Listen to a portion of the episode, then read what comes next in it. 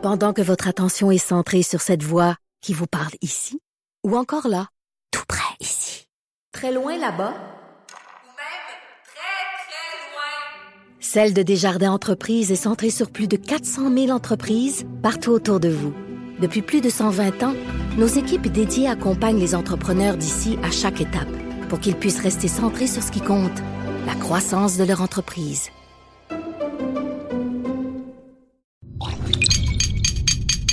Cube Radio. Bon début de semaine, bon lundi aujourd'hui. Aujourd'hui. Bonjour. Faux départ. Faux départ. Bon début de semaine. Aujourd'hui, nous sommes lundi le 11 novembre 2019. Bienvenue dans Franchement. Voyons, hey, tabarouche, je m'en allais dire bienvenue dans Martineau Trudeau. Et voyons, excusez. Mais, eh oui, C'est pas si drôle que ça, voyons. Encore, encore On pas. ça. Hey, bon lundi! Aujourd'hui, on est le 11 novembre 2019. Bienvenue dans Franchement dit à Cube Radio. Mon nom est Jonathan Trudeau en compagnie de l'incroyable Maude Boutet. Salut Maude! Salut, ça va? Oui, me- merci Fred euh, d'avoir Oui. permis euh, de reprendre ce show. C'est rare qu'on puisse se permettre ce luxe-là en direct. Ben oui. Du petit rattrapage. Bon lundi, euh, 11 novembre, donc jour du souvenir et aussi euh, jour qui précède euh, la première tempête de neige euh, d'importance. Ben Je oui. capote. Ben oui. J'ai pas mes pneus d'hiver. Oh non, pour vrai? Non. Puis c'est prévu, mettons, pour quand que, que- ton Ben rendez-vous. euh, C'est, mon. euh, Il y aura pas de mon- plaisir mon demain, Gars, là. mon gars de pneus, Ouais. euh, il peut pas avant vendredi après-midi. hum, c'est fun. Puis moi, vendredi après-midi, je, je t'ajoute. Ben ouais. Et euh, samedi, je suis à l'extérieur de la ville. Fait que. Fait que t'as comme pas le ça. choix de sortir de la ville en ayant tes pneus d'hiver, mais tu peux pas aller vendredi les faire poser. C'est ça qui se passe maintenant? En ayant mes pneus d'été, tu veux dire? Ouais. Je vais avoir mes pneus d'été, ouais. Ouais. La- le- je te dirais que la seule affaire, c'est que j'ai j'ai comme un VUS 4x4. OK. Fait que, tu sais, c'était comme plus safe que la One Toyota Tercel avec des pneus de 12 pouces d'été quand même, là, ça fesse. Oui.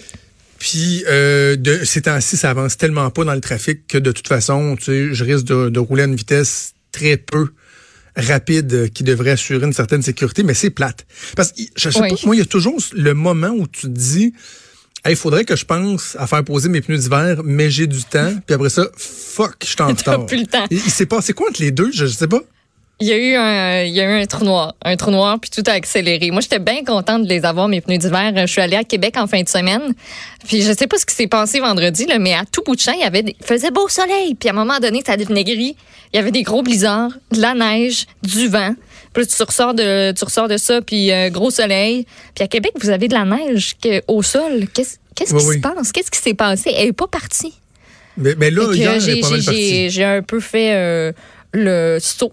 Puis j'étais justement très contente d'avoir mes pneus d'hiver. Merci à mon garagiste qui s'appelle Chum. Mon chum. Chum- Ah oui, chum. Chum a changé les pneus très tôt. Merci, Chum. Bravo, bravo, bravo, bravo. Euh, non, moi, c'est ça. Ça va se faire euh, un autre tantôt. Mais qu'est-ce que tu veux? Je suis vraiment pas prêt. Vraiment pas prêt, mais euh, on va faire face à ça. Un jour du souvenir, aujourd'hui, on va s'entretenir avec Gérard Deltel, tantôt le député conservateur, qui est euh, un, un- un militant euh, de la cause des anciens combattants, la reconnaissance envers notre armée, envers euh, les soldats. euh, soldats qui nous, nous défendent euh, maintenant comme euh, auparavant. Donc, on va parler de ça, jour du souvenir, une journée que je trouve toujours super... euh, il y a quelque chose de touchant là-dedans. Tu sais, de voir les cérémonies, c'est toujours très, très, très solennel. Il n'y a pas de politique. Tous les Non. partis sont ensemble. Tu sais, souvent, tu vas voir le premier ministre avec les chefs d'opposition qui vont être avec lui, que ce soit au fédéral ou provincial. Il y a quelque chose de, de- de vraiment bien là-dedans. Puis, c'est l'occasion de, de, de se souvenir euh, de celles et ceux qui, euh, qui ont combattu vaillamment. Puis ça me fait toujours quelque chose, sais, d'année en année, de voir que des survivants euh, des grandes guerres, là, tu a presque plus. Là. Ouais, il y en a de moins en moins. Dans quelques années, il n'y aura pas personne qui sera là pour témoigner Raconter des leur histoire des comme eux, peuvent, comme eux seuls peuvent la raconter. Ouais, ouais, ouais. Donc, euh, bref, jour du souvenir, journée très importante. On va en parler tantôt, je le disais donc, avec Gérard Deltel. Et un petit mot sur Catherine Dorion. Oui. Je. J'ai j'ai pas envie de fesser sur tout le monde en parle.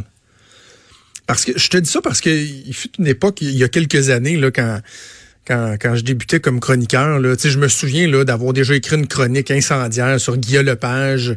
Puis là, tu écrit Guillaume Lepage dans un titre, là, t'es, sûr que ça va réagir. Puis là, Guillaume Lepage m'avait répondu, puis il y a eu comme une petite, un petit tweet fight, puis ça me tente pas.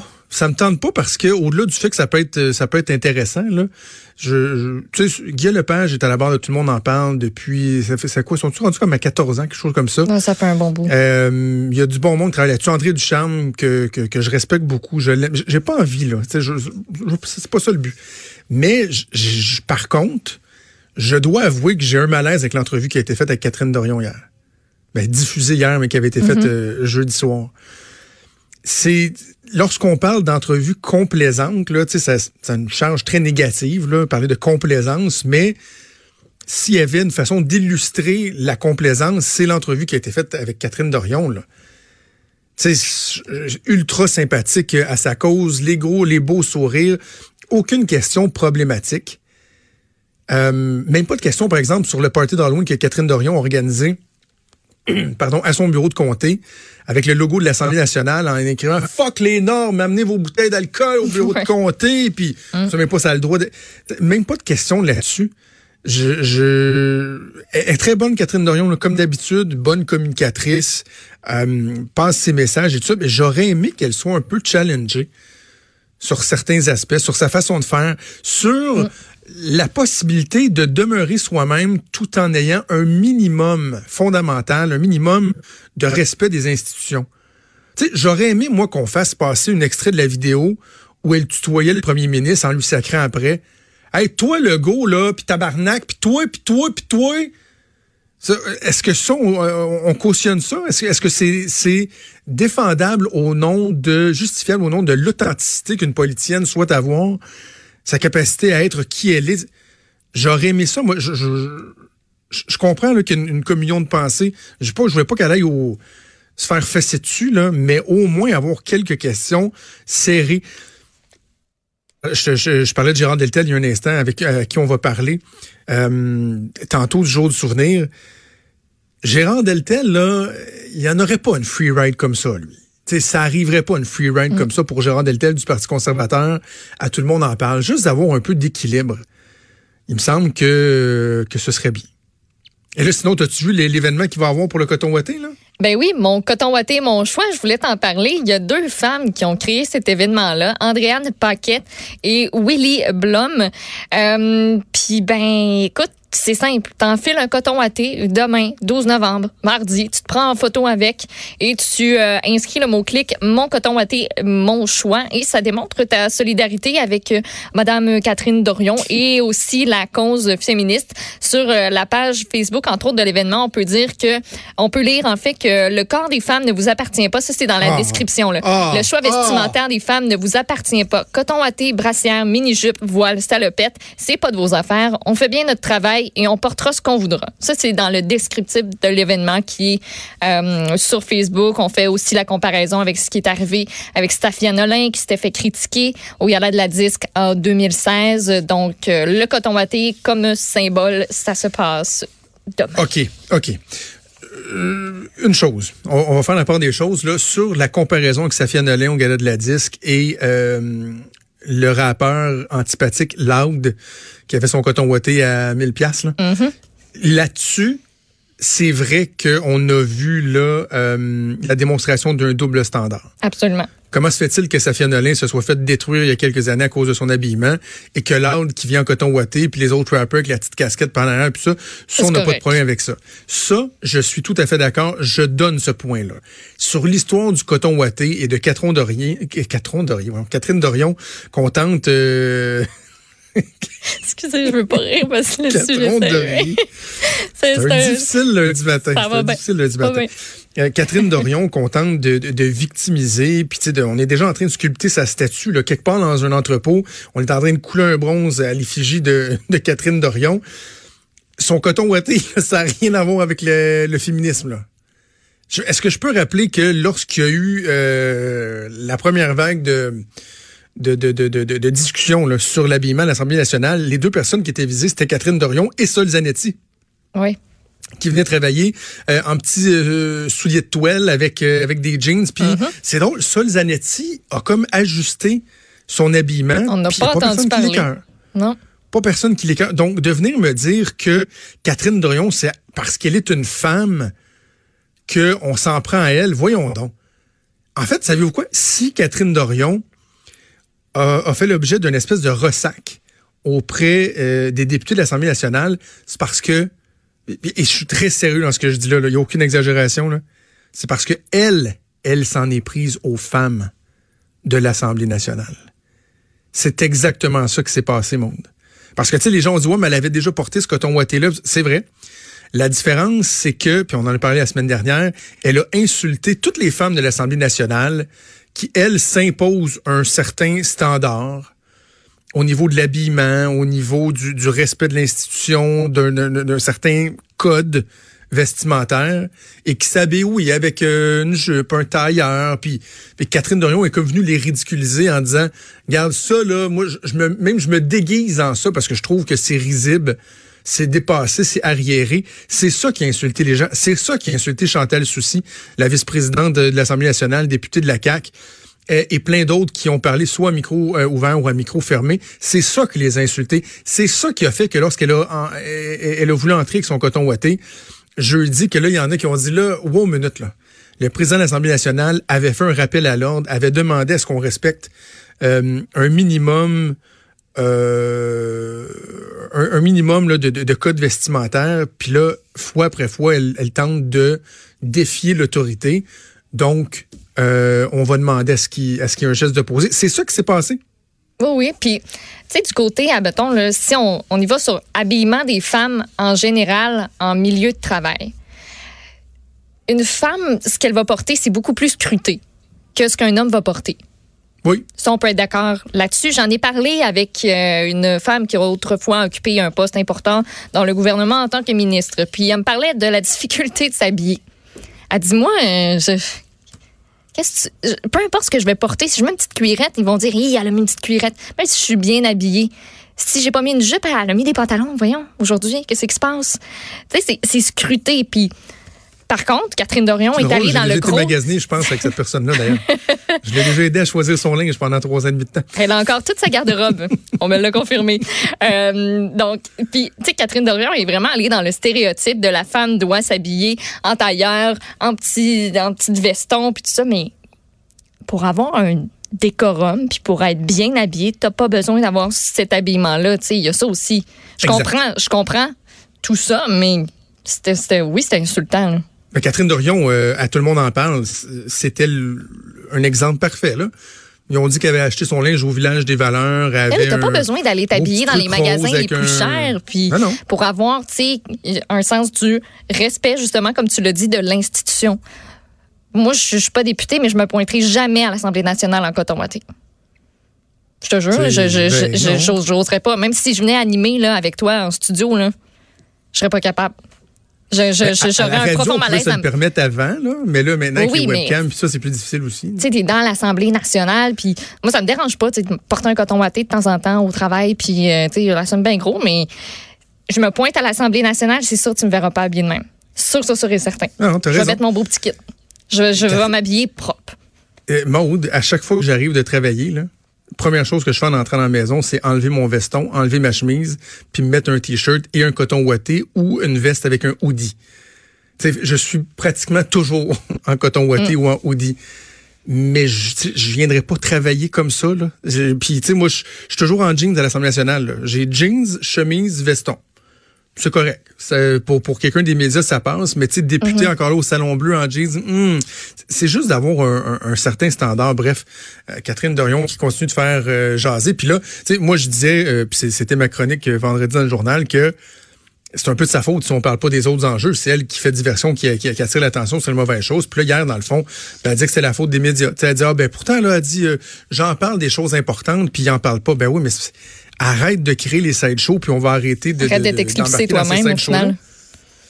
Alors voilà, bref, Catherine Dorion, une entrevue, malheureusement. Je trouve euh, c'est dommage. Puis je le répète, là, je suis pas, je déchire pas de chemise ou quoi que ce soit. Je, je pense que c'est une émission de, de qualité, tout le monde en parle. Mais hier, j'ai pas aimé cette entrevue-là. On va faire une première pause. euh, Bougez pas, on s'arrête. On revient dans quelques instants. Pendant que votre attention est centrée sur vos urgences du matin, vos réunions d'affaires du midi, votre retour à la maison ou votre emploi du soir, celle de Desjardins Entreprises est centrée sur plus de 400 000 entreprises à toute heure du jour. Grâce à notre connaissance des secteurs d'activité et à notre accompagnement spécialisé, nous aidons les entrepreneurs à relever chaque défi pour qu'ils puissent rester centrés sur ce qui compte, le développement de leur entreprise.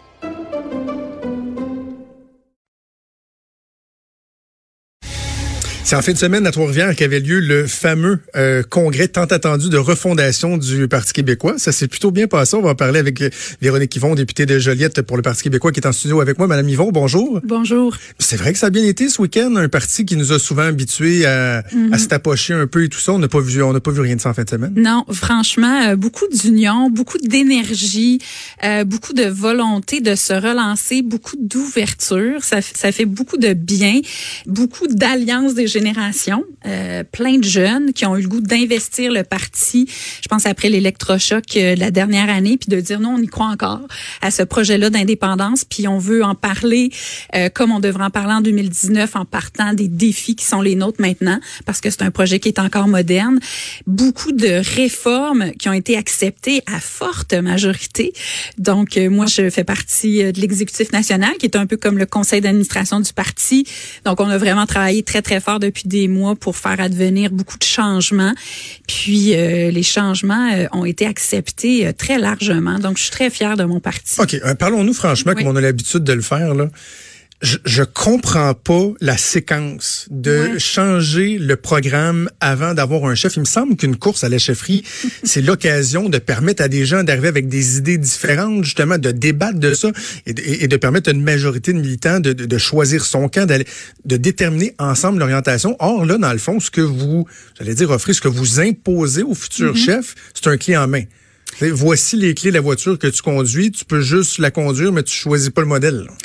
Ben, en fait, je suis très heureuse de vous parler de ça parce que moi, j'étais vraiment une tenante de ce que j'appelle le quoi avant le qui. Je, je, je me suis battue pour ça et je, je suis très heureuse.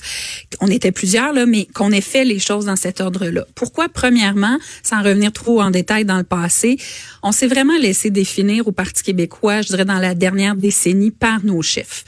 Puis Dieu sait qu'on a changé de chef souvent, Oui. n'est-ce pas?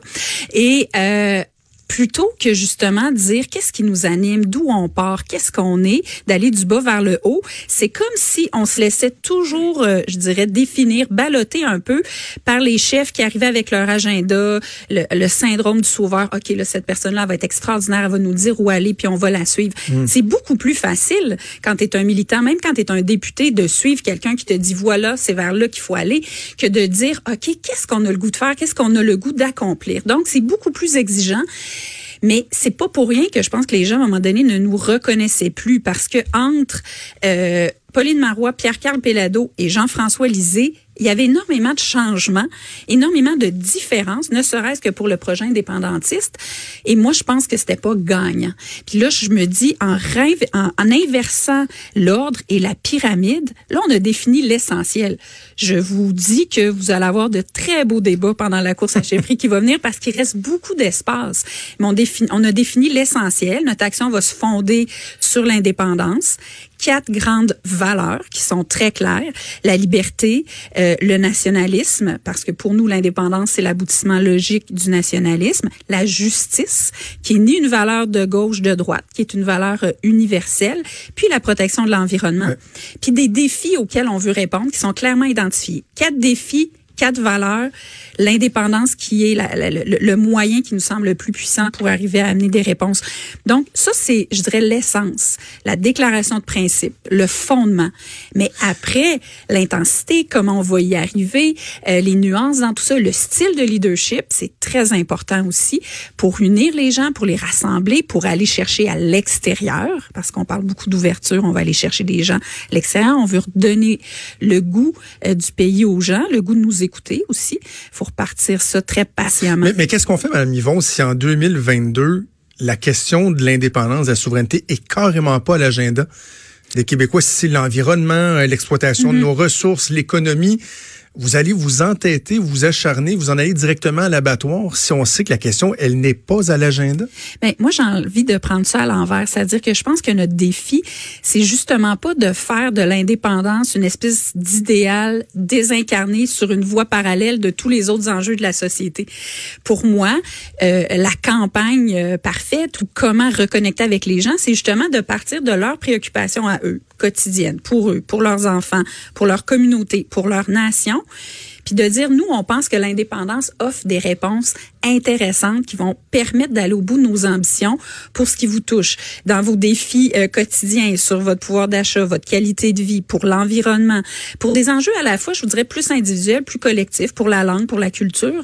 Donc, je pense que l'idée, c'est pas de faire de l'indépendance une espèce de mantra désincarné qu'on va scander, qu'on va se réveiller la nuit pour invoquer, mais plutôt de partir des gens, de leurs préoccupations et de dire voilà comment on pense que l'indépendance peut être une bonne réponse. Moi, quand je fais du porte-à-porte, j'en parle souvent, mais j'arrive pas toc toc toc. Bonjour Madame Tremblay, je suis ici pour vous parler d'indépendance. Je dis qu'est-ce qui vous préoccupe? OK, regardez, nous, on pense que l'indépendance peut être une bonne réponse. J'ai toujours dit, Madame Yvon, puis j'ai eu des, euh, des prises de bec mémorables avec votre ancien chef Jean-François Lisée là-dessus. Sur, je disais, moi, je pense qu'un jour la souveraineté pourrait se faire, fédéraliste que je suis, Mm-hmm. quand euh, on va commencer à, à, à bâtir sur des, des trucs emballants, sur des réussites, sur des projets de développement, et non pas s'acharner sur les chicanes du passé, les divisions, puis les maudits anglais. Cela étant dit, moi, j'aime pas ce qui se passe dans le reste du Canada en ce moment. Mm-hmm. Euh, J'ai même écrit une, une chronique dans laquelle je disais que, coudonc, je t'avais de me poser la question. Puis, Oui. tu sais, je, je le faisais un peu en blague, mais encore en fin de semaine, je regarde ce qui se passe des, des, des premiers ministres provinciaux qui viennent nous faire la leçon. Puis, je, je commence à me demander s'il y a pas là quelque chose, le début de quelque chose qui peut être porteur pour un parti comme le vôtre. Oui, alors vous-même, vous vivez votre propre transformation. C'est très inspirant. C'est tranquille. Oui, oui, je comprends ça. Un jour à la fois, un pas à la fois. On est très patients, nous autres, au Parti québécois. Non, mais tout à fait. En fait, puis c'est quelque chose aussi que j'ai trouvé emballant en fin de semaine. On a vraiment voulu rester sur le positif. Euh, justement, je pense que trop souvent, le Parti québécois a été associé à dire, bon, il se positionne contre, contre le fédéral. Puis traditionnellement, bon, on avait, on avait des, des images un peu folkloriques. Euh, donc, c'est important pour nous de définir notre projet en partant des réussites, comme vous dites, des valeurs, des objectifs, des défis du peuple québécois, qui à certains égards sont des défis aussi planétaires. Mais euh, ça ne nous empêche pas de, dans notre travail, en répondant à ces défis-là, de montrer les limites du cadre dans lequel on est.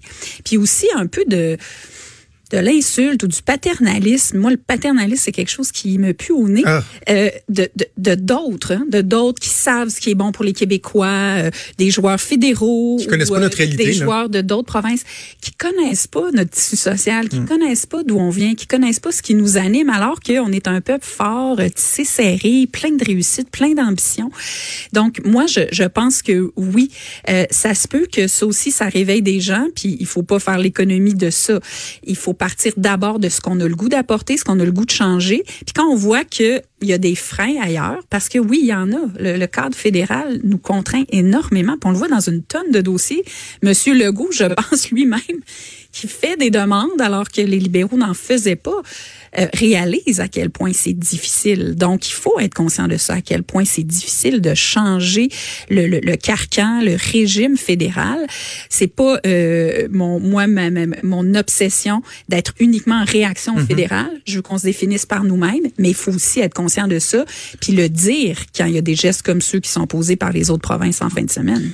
Martine Ouellette, de retour au Parti québécois, c'est possible parce que on dirait que je suis pas certain que les gens au Parti québécois aiment ça, mais en fait, semaine, on a l'impression que c'est pas mal la feuille de route de Martine Ouellette finalement qui qui euh, qui est adoptée. Est-ce que euh, vous voyez d'un bon œil le fait que Martine Ouellette puisse se relancer à nouveau, par exemple, dans, dans la, prochaine course à la chefferie?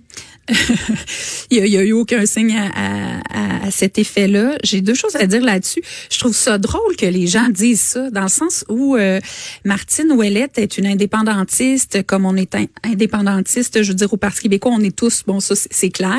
Puis on veut, on veut tendre la main à des gens à l'extérieur pour sortir justement de nos cercles, de nos certitudes, puis tout ça.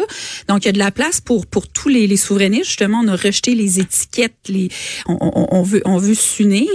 Euh, puis en même temps, je, je pense que Martine Ouellette, ce qui a beaucoup frappé l'imaginaire, c'est sa vision pour le bloc québécois, qui était une, une vision qui était axé uniquement sur l'indépendance, qui mettait un peu de côté les, la, la question des intérêts, de la défense des intérêts du Québec. Donc, je pense que c'est beaucoup plus ça qui a marqué l'imaginaire parce que euh, c'est c'est une souverainiste. Puis, euh, pour répondre à votre question, il y a de la place pour euh, pour tous les souverainistes. Pour Catherine Fournier aussi? Pour, euh, bien sûr, on tend la main à tous les souverainistes. On tend la main aux sympathisants, aux gens qui sont non convaincus. On va arrêter de se parler juste entre nous. Là. Ça, c'est c'est fondamental. On va aller voir ce que les gens qui ont déjà cru à l'indépendance puis qui n'y croient plus ou qui ont mis ça plus en deuxième ou troisième priorité, euh, comment euh, ils pensent que ça peut être encore pertinent en partant d'eux. Puis les gens, toute la, jeunesse, moi je, donne tout le temps cet exemple-là, ma coiffeuse, elle a pas 30 ans. Puis euh, j'y ai parlé il y a deux ans. On parlait de politique, puis pourquoi je fais de la politique. Puis j'ai dit, ben moi, c'est parce que je crois beaucoup en l'indépendance du Québec. Puis elle a dit, ouais, je, trouve ça intéressant. Il y a jamais personne qui m'en a parlé. Donc, je pense qu'on a un gros travail aussi à cet égard-là en connectant ça à la réalité de la jeunesse. Euh, en terminant, je, je vais vous parler de, de, de, de, de la dynamique des partis politiques en général. Euh, bon, en fin de semaine, euh, quand même un succès l'événement, quoi, 400-500 personnes Oui. qui, qui étaient là. Mais reste à, quand on compare à ce qui s'est passé dans, dans les années 70, Ouais. par exemple, je suis en train de, de réécouter le, le bijou documentaire qui s'intitule Point de mire sur René Lévesque. C'est Radio-Canada qui avait fait ça, un documentaire euh, audio en 10 épisodes qui retrace tout le parcours de René Lévesque. Et euh, on regarde les, les- grands rassemblements, les centres Paul Sauvé, où il y avait des milliers, des milliers de gens qui étaient là, des assemblées de cuisine, des politiciens qui faisaient des petits groupes en parallèle pour discuter, pour... Euh, On a l'impression que ça, on n'a plus ça. Est-ce que c'est possible, vous pensez, de, de retrouver ça dans, dans, dans, notre modernité, là, à l'ère des Ouais. médias sociaux, de l'individualisme? Est-ce que ça peut, ça pourrait se reconstruire, ça, ou on est vraiment passé à autre chose? Moi, je pense que ça peut se reconstruire. En même temps, il faut avoir des attentes modestes parce que la réalité est vraiment différente. Vous le nommez très bien. Les gens sont beaucoup plus euh, dans, ils sont en communication sans avoir à se rassembler ensemble, donc euh, via les médias sociaux, via toutes sortes de, de- de moyens technologiques. Euh, L'autre élément, c'est que les gens se mobilisent beaucoup pour des causes, pour des enjeux, Ouais. et non pas pour l'ensemble de l'œuvre d'un parti politique. C'est comme s'il y a des gens qui ont le sentiment qu'ils rentrent en religion s'ils prennent une carte de membre d'un parti, puis que là, il faut qu'ils soient d'accord avec tout. C'est exactement ça qu'on veut casser, nous, avec euh, l'idée d'ouvrir aux sympathisants, avec l'idée de créer une agora euh, qui va faire en sorte que des gens vont pouvoir venir s'impliquer de la société civile, qui partagent pas toutes nos idées, mais qui vont vouloir entrer en dialogue avec nous. Ça va nous aider, nous aussi, de sortir des fois de nos certitudes, euh, de se parler entre nous. Puis ça va aussi, je pense, établir un dialogue constant avec les gens de l'extérieur. Fait que ça, moi, je crois beaucoup à ça. Puis je pense qu'on est capable quand même, avec des enjeux qui touchent les gens, de leur montrer que la politique, c'est la manière ultime d'y arriver à ces changements-là. Fait que c'est un énorme défi, mais au Parti québécois, on, on aime Vous ça, aimez ça? défis. Parfait. Prochaine étape, course à la chefferie. On aura euh, l'occasion de s'en parler. D'ici là, moi, je, je vais poursuivre ma réflexion. là. Bien sûr, on est ouvert au dialogue. Merci, Véronique Yvon, députée de Joliette. Au revoir. Bye. Des débats, des commentaires, des opinions. Ça, c'est franchement dit. Cube Radio. Et on poursuit la discussion avec Emmanuel Latraverse, chroniqueuse politique, notamment à Cube Radio. Salut, Emmanuel. Bonjour. Donc, euh, on a parlé du, Parti québécois, congrès de refondation, mais il faudrait pas oublier que vendredi, il y a quand même euh, un événement fort important qui s'est produit. Finalement, le recul, après un recul partiel, un recul total du gouvernement Legault sur euh, toute la question du programme d'expérience québécoise. Évidemment, la première question qu'on pose toujours dans, dans, dans un cas comme celui-là, Emmanuel, c'est est-ce qu'il avait vraiment le choix? Non. Je veux dire, on était rendu au point où, tu sais, on était dans le manque d'empathie en début de semaine. Là, c'était carrément l'incompétence. C'est pour le bénéfice de nos auditeurs. On fonde une réforme d'un programme d'expérience québécoise qui permet à des étudiants et des travailleurs de rester au, au Québec après avoir étudié ou déjà travaillé temporairement sur une liste de domaines dont supposément l'économie québécoise a besoin. Et là, quiconque a pris le temps d'aller lire la liste là, qui avait été soumise, Ben oui. sur laquelle était basée cette réforme, je veux dire, ça dépasse l'entendement. Là. Et ce qu'on a découvert, bon, nos collègues du, du Journal de Montréal, c'est que la liste était vieille de deux ans. Et surtout, il y a des domaines d'études là-dedans qui existaient même plus. Là. Services domestiques, sérieusement. C'est Technique ridicule. équine. Si je veux bien là qu'on il y a peut-être une pénurie de main d'œuvre euh, dans quelques écuries au Québec là mais c'est pas le fondement de la du développement économique du Québec là qui repose là-dessus là on s'entend. Et donc à un moment donné le gouvernement a été confronté à un test de compétence là. Euh, et c'est toute sa crédibilité euh, qui allait être euh, remise en jeu s'il s'obstinait à s'accrocher. Et donc, je pense que c'était euh, la chose à faire là, que de dire, écoutez, on met un cran d'arrêt, on retourne au 1er novembre et on retourne complètement à la table à dessin. Mais c'est un désaveu majeur là, du ministre Simon Jolin Barrette. Totalement. Puis tu sais, on, bon, on, on, a déjà beaucoup parlé la semaine dernière de est-ce que Simon Jolin Barrette en a trop, euh, est-ce qu'on devrait pas le, le, délester un peu, mais tu sais, il y, a un, il y a un angle que je trouve aussi intéressant, Emmanuel, c'est que euh, comment se fait-il qu'on en soit arrivé là? C'est qu'il y a plusieurs couches là, qui ont failli. Là. On parle, on est quasiment dans l'incompétence crasse. Là. Comment se fait-il que, par exemple, euh, un ministre qui est entouré d'une fonction publique qui se veut compétente euh, a pas reçu de signaux ou s'il les a reçus, comment se fait-il qu'ils ont été ignorés? Il y, y, a toute une analyse à faire pour se, se demander comment se fait-il qu'on en est arrivé jusque là, que ça s'est rendu dans l'espace public, puis qu'il n'y a pas personne qui a, qui a, qui a appliqué un frein avant. Là. Et c'est ça qui explique, je pense, la, la gravité de cette crise-là pour le gouvernement. C'est pas seulement une gaffe, là. Euh, tu dis, c'est de la grossière incompétence. Moi, je pense que oui. ça commence par le ministre, là, premièrement, là, parce que il est supposé connaître ces dossiers. Là. On ose présumer qu'il a lu la liste des fameux domaines là, euh, qui étaient retenus. Comment se fait que lui, il s'est pas posé de questions? Ouais. Pour commencer. Hein? On s'entend? Parce qu'on s'en est tous posés, nous, quand on les a vus, là, les domaines d'études ah oui. qui pas la route, là. T'sais. Et puis, après ça, en effet, comment ça se fait que dans son cabinet politique, qu'au ministère, on ait pu prendre une liste développée par le ministère du Travail pour un objectif et l'appliquer à, à l'immigration. C'est comme si on, on, a fait dire quelque chose à cette liste de domaines-là qu'elle n'était pas supposée dire. Alors, est-ce que c'est un manque de capacité au ministère de l'immigration? Ça peut faire partie des possibilités. On s'entend, c'est traditionnellement, c'est un tout petit ministère là, qui avait pas des tonnes de ressources, là, puis qui était certainement pas en charge des missions cruciales de l'État. On s'entend. Et là, tout d'un coup, on embauche, on embauche, on embauche, et on va tellement vite que la machine est plus capable de fournir, là, est plus capable de, de dessiner l'expertise nécessaire pour répondre aux attentes des réformes que veut faire le gouvernement. Mais ceci étant dit, ça en revient encore au ministre. Là. À un moment oui. donné, à vouloir aller trop vite, on finit par tout faire tout croche. Là. Et c'est un peu ça euh, le problème. Là. Parce que là, on a un, un, ministre qui met en place réforme sur réforme sur réforme sur réforme. Mais c'est comme un château de cartes là, qui va finir par s'effondrer. Et c'est ça qu'on a vu là, cette semaine. Puis entre toi et moi, je veux bien que le milieu économique est, est très inquiet de la pénurie de main-d'œuvre, etc. Mais les gens là qui vont appliquer dans les nouveaux systèmes de la nouvelle réforme de l'immigration ne sont pas rentrés au Canada. Là. On s'entend? Non. C'est juste pour recevoir leur certificat de sélection du Québec. Puis avant que eux y rentrent, il y a 40 000 dossiers à Ottawa en ce moment en attente de la résidence permanente. Fait que dis-toi là, que pour 2020, le gouvernement du Québec s'est donné commission de faire entrer, c'est quoi le chiffre? 44 000 immigrants?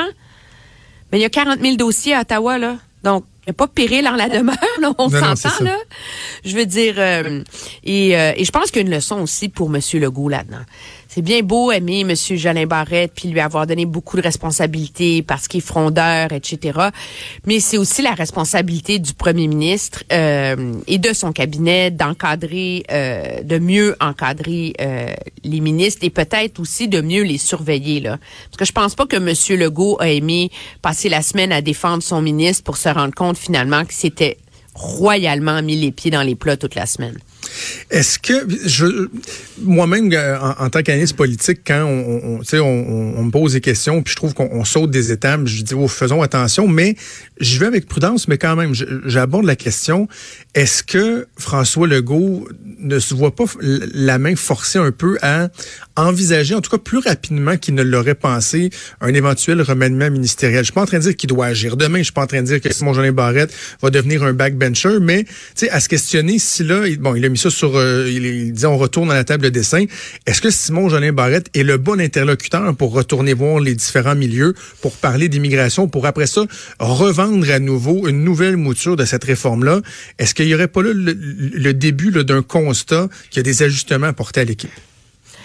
C'est sûr que la question va se poser, mais en même temps, est-ce que tu... C'est une question délicate, je pense, pour pour le premier ministre parce que faire un remaniement juste pour Simon Jolin Barrette, c'est pas très bon non plus là, en termes euh, en termes d'image et de désaveu là, d'un ministre qui, peu importe les nouvelles fonctions qu'il occuperait, euh, verrait son, son autorité sévèrement amputée. Est-ce que M. Legault veut remanier toutes les cartes de son gouvernement avec des gens qui commencent à peine à avoir de l'expérience dans leur dossier?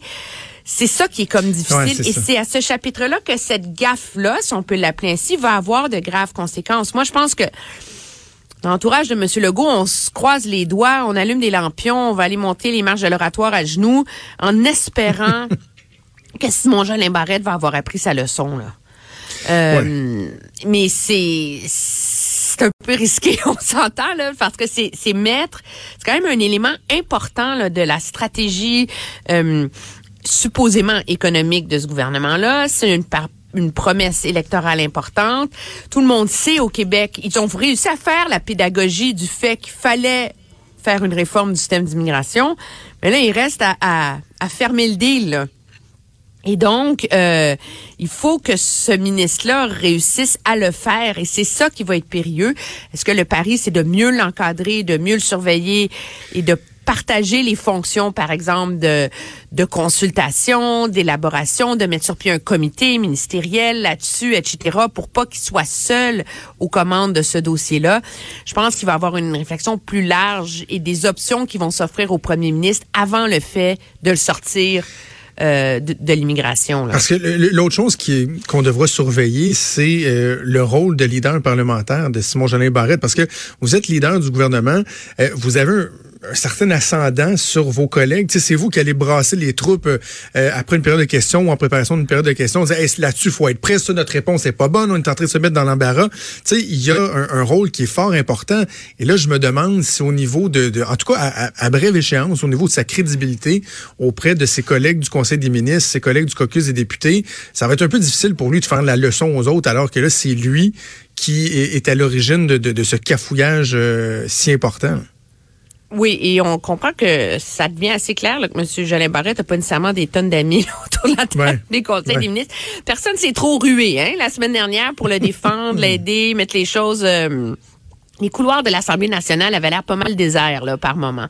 Moi, je pense que la, la grogne des députés qui trouvent qu'ils en ont trop, le rythme, etc., je pense qu'il y a une porte là, pour monsieur... Euh, Monsieur Legault de diviser les deux rôles et ça, ça serait pas un désaveu là. C'est simplement se rendre compte que trop, c'est trop, là. Et qu'à un moment donné, M. Jean Barrette a des, des dossiers difficiles et que c'est mieux d'avoir un leader qui est capable de se concentrer à temps plein là-dessus. Ça permet de, un, d'avoir des relations probablement plus saines et plus faciles avec l'opposition parce qu'on a le temps de négocier, de penser, de réfléchir, de mettre en perspective euh, comment on organise tout le travail parlementaire plutôt que d'y vouer euh, la moitié de son temps seulement là. Et donc je pense que ça serait surtout ça la première étape pour Monsieur Legault, puis ça serait une façon aussi d'envoyer un signal à ses troupes qu'il entend euh, le mécontentement, la grogne, euh, tu sais le- l'espèce de de fatigue là, qui s'en vient. Puis il faut pas oublier qu'il y a des... Tu sais, M. Legault en a beaucoup fait en une année, mais il en a pas fait tant que ça. Tu sais, je veux dire... euh, il y a beaucoup, beaucoup, beaucoup de grosses réformes structurelles à mettre en place, de projets de loi, etc. Donc, la prochaine année aussi va être très occupée. Là. Il y a un- moment donné, faut que M. Legault, comme il aime dire, réussisse à s'occuper de son monde, mais là, je parle de son caucus. OK, allons faire un tour du côté fédéral avant qu'on se laisse, euh, Emmanuel. Bon, Jason Kenney, qui en fin de semaine euh, tape encore du pied là euh, sur la question de la péréquation, a, a bien vu les les gros euh, surplus budgétaires dégagés euh, par le Québec qui reçoit quoi 13 milliards de péréquation. On demande encore à ce que ce système-là soit revu. Et là, il y a comme eu un, un- un- un petit signal d'ouverture qui a été envoyé par une ministre fédérale, par Carla Qualtrough.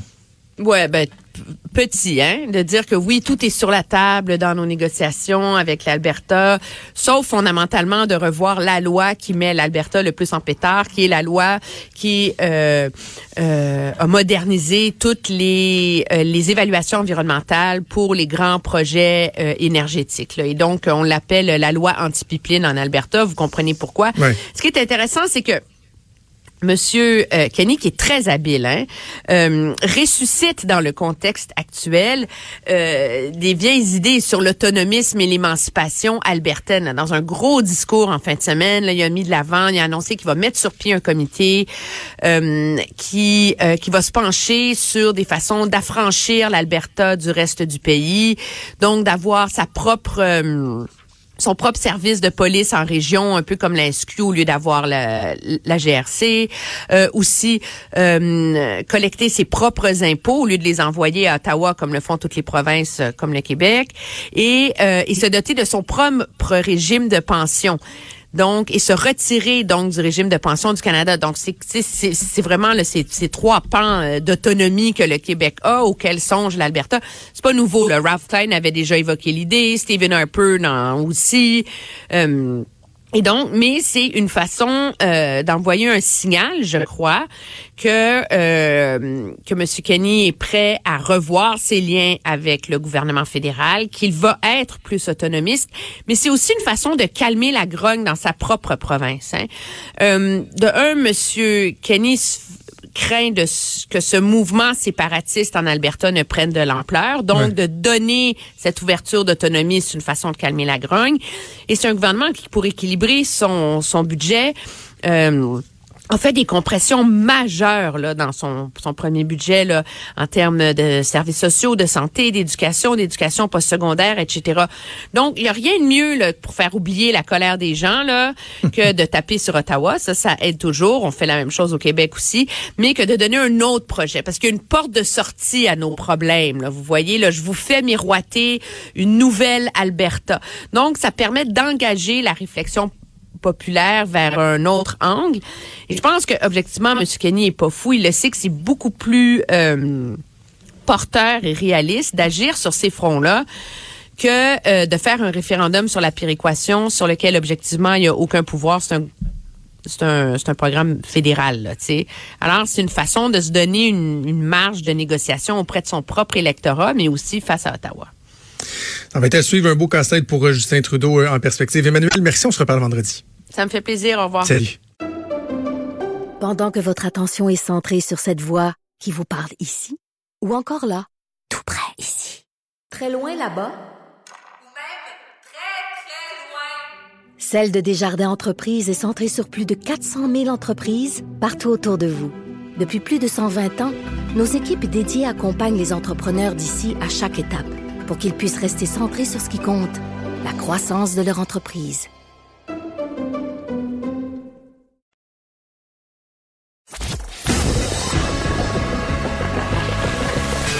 Franchement dit. Appelez ou textez au 187 Cube Radio 1877 827 2346. Aujourd'hui, 11 novembre, comme à chaque année, on fête le jour du souvenir, l'armistice, une journée fort, fort, fort importante, l'occasion pour nous de rendre hommage à nos combattants, à nos anciens combattants. Il y a une personne qui euh, prend tout ce dossier-là, euh, le sort de, de- de- des anciens combattants, l'armée, tout ça, très au sérieux euh, dans la région de Québec. D'ailleurs, on lui doit euh, le, le- la désignation de route de la bravoure ici dans le coin de Valcartier où il y a la base militaire euh, à Québec. C'est Gérard Deltel, député conservateur de Louis-Saint-Laurent. Il est également féru d'histoire. C'est pour ça que ça me tentait de discuter du jour du souvenir avec lui. Monsieur Deltel, bonjour. Bonjour, Monsieur Trudeau. Ben, bonjour du souvenir. Euh, tout d'abord, euh, d'entrée de jeu, pourquoi on fête le jour du souvenir le, le 11 novembre? Alors, le, le 11 novembre, c'était la fin de la Première Guerre mondiale. Puis, de façon très précise, c'était le 11e jour du 11e mois à la 11e heure, que- ce, que l'on appelait à l'époque la der des der, la dernière des dernières. Finalement, ça s'est pas avéré juste. Euh, L'armistice a été signé. En fait, l'armistice a été signé dans la nuit précédant ça, mais c'était prévu que c'était à la onzième heure que ça devait, euh, qu'on devait mettre terme à la guerre. Et puis, triste ironie, euh, le dernier soldat à avoir perdu la vie lors de la Première Guerre mondiale, un dénommé George Price de Nouvelle-Écosse, est mort à 10h58 minutes en Belgique. Et c'est donc le, dernier des morts de la Première Guerre mondiale. Puis, le 11 novembre, c'est vraiment marqué dans, dans l'histoire et dans la date comme étant euh, le, le moment de se souvenir de nos anciens anciens combattants. Euh, c'est venu officiellement le, jour du souvenir au Canada en 1931, mais c'est vraiment à partir de, de 1919 qu'on a commencé à célébrer le 11 novembre comme étant la fin de la, de Première Guerre mondiale, comme étant le moment qu'on devait se souvenir de tous ceux qui ont fait le sacrifice de leur vie pour euh, la, guerre et le vivre surtout en liberté. Et on n'est pas seul au Canada à fêter le, le jour du souvenir le 11 novembre. Non, parce que partout à travers le monde, c'est là qu'on le célèbre. D'ailleurs, ce qui est intéressant, c'est que on, on, fait beaucoup état du coquelicot, hein, le petit, petite fleur que l'on porte. Et ça, c'est en référence directe à la, la Première Guerre mondiale. Ce qui s'est passé, c'est que le coquelicot, c'est une fleur qui, qui pousse lorsque la terre est brassée. Et par la force des choses, malheureusement, quand il y a des, des conflits armés, ben, la terre est brassée. C'est ça qui s'est passé euh, dans des Flandres, à, à Ypres plus précisément. La terre était terriblement brassée, ce qui fait qu'il y avait énormément de coquelicots qui fleurissaient sur les champs, sur ah les champs de bataille. C'est un peu très ironique, mais c'est comme ça que c'est arrivé. Et puis, encore une fois, c'est un Canadien qui est à l'origine de ça, du coquelicot.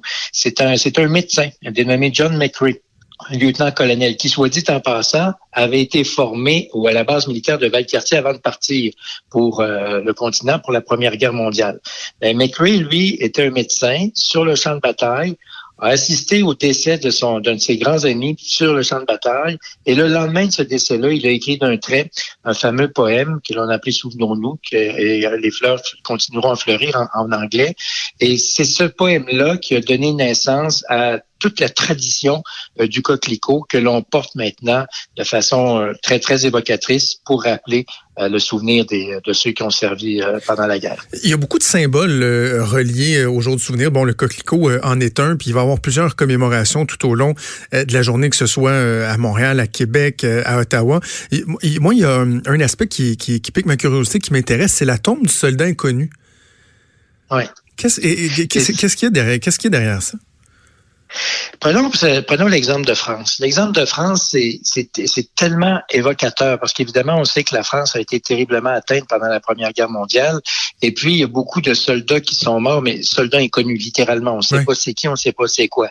Et bon, pour, pour la petite histoire, sans raconter ma vie, mon grand-père maternel, Paul Ponzilli, le père de ma mère, était brancardier. Donc, c'est un, il travaillait pour la, Croix-Rouge et allait chercher les, soldats qui étaient décédés sur le champ de bataille. C'est sûr, c'est le genre de truc qui, moi, va me chercher. Ben oui. Tout comme mon père, d'ailleurs, qui a servi euh, pendant la Deuxième Guerre mondiale. Le lendemain de ses 18 ans, il s'est enrôlé dans l'armée et a servi euh, pendant presque trois ans sur les, sur les champs de bataille. Tu sais, il faut se mettre dans le contexte qu'à tous les matins qu'il se levait, il savait pas si le soir il allait survivre. Tu sais, hmm. c'était... Euh, Est-ce que c'était pour l'armée française, votre père? Oui, absolument, absolument. Et euh, il a fait entre autres le débarquement d'Italie. Après ça, le débarquement euh, de la de la France, mais sur le flanc sur le flanc sud, le, débarquement de Provence qu'on appelle. Euh, il a fait entre autres la bataille de Monte Cassino. Et c'est assez émouvant de vous raconter ça. C'est qu'au moment où on se parle, ma fille Béatrice, donc sa petite fille est en Italie actuellement pour un voyage avec avec mon gendre. Et il y a deux jours, elle était à Monte Cassino. Là où ah, oui en fait la guerre pour, libérer, pour, libérer le monde du monde, le, monde euh, de l'ogre nazi. Alors donc, euh, tout ça pour dire que le soldat inconnu, c'est la référence que l'on fait pour toutes celles et ceux qui, de façon très volontaire, ont servi sous les drapeaux et sont décédés. Et euh, en France, vous avez le, au pied, au cœur même de l'Arc de Triomphe, vous avez euh, la, flamme qui, qui souffle tout le temps, qui est toujours allumée, et c'est surtout la tombe du soldat inconnu qui, elle, rappelle le sacrifice de tous ces inconnus qui ont fait la guerre. Est-ce qu'on en fait assez, si j'élargis un peu le, la, discussion, M. Deltel, est-ce qu'on en fait assez pour euh, les anciens combattants? Parce que le, jour du souvenir, puis bon, la, quoi, la quinzaine de jours qui précèdent, où on voit les, les coquelicots apparaître un peu partout chez les, les, acteurs publics, chez les gens des médias et tout ça, bon, ça nous mène... Euh, au 11, 11 novembre où euh, on commémore euh, le souvenir, la mémoire de, nos anciens combattants, mais dans le, dans le quotidien, là, dans notre façon de, de, prendre soin de nos anciens combattants, que ce soit euh, des gens qui ont fait de, de des guerres qui datent davantage ou encore ceux qui ont été en Afghanistan ou quoi que ce soit, est-ce qu'on prend soin de nos anciens combattants au-delà de, de, de cet hommage-là qu'on leur rend une fois par année? C'est sûr qu'on n'en fera jamais assez. Puis il y a deux choses dans ce que vous dites là. D'abord, le rappel de la mémoire, mais surtout qu'est-ce que les gens vivent aujourd'hui? Alors, le rappel de la mémoire, oui, c'est vrai que ça a lieu, par exemple, le 8 mai pour marquer la fin de la Deuxième Guerre mondiale. Le 11 novembre pour marquer justement le jour du souvenir, ça à travers le monde. Oui, il y a des moments comme ça qui, qui, qui rappellent la mémoire. La route de la Bravo, comme vous rappelez, qu'on a renommée, euh, qui était pour le, qui, conduit directement au camp Valcartier grâce au soutien de 15 000 personnes qui avaient signé une pétition, puis je les en remercie encore, mais c'était aux soldats qu'on envoie le remerciement. Donc, les, éléments de mémoire sont là. Est-ce qu'on pourrait en faire plus? Absolument. Tous les jours, on devrait se rappeler qu'il y a un soldat qui est décédé pour nous. D'ailleurs, au Parlement, à Ottawa, vous avez, c'était dans la Tour de la Paix, mais maintenant, comme la, comme l'édifice du Parlement central est fermé pour des rénovations, il y a une salle qui est dédiée dans le nouveau Parlement. Vous avez le grand livre de tous les soldats canadiens qui ont perdu la vie pendant les pendant les guerres et ça va euh, de la première guerre jusqu'à l'Afghanistan et, les missions qui continuent. Euh, chaque jour, il y a une page qui se tourne et on rappelle le nom de celles et ceux qui, qui sont décédés au cours de au cours de ces conflits-là. Donc oui, il y a des commémorations quotidiennes, mais on devrait en faire plus. Ça c'est pour le rappel de la mémoire. Mais il y a le, la survivance des, des anciens combattants. Et il y, a, il y a ceux qui, comme mon père, ont servi, mais qui aujourd'hui sont rendus, comme mon père, à 96 ans, donc des gens qui sont très, très âgés.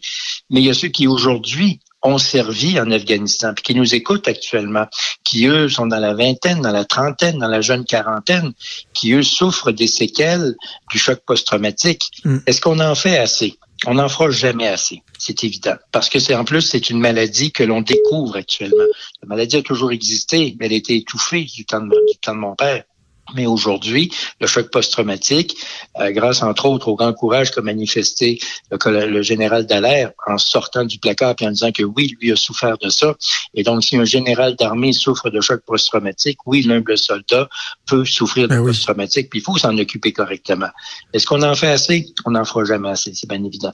Et moi, j'ai été impliqué de, dans, dans, le passé, alors que je travaillais pour l'aéroport de Québec, j'ai été impliqué auprès du, du, centre de la famille Valcartier.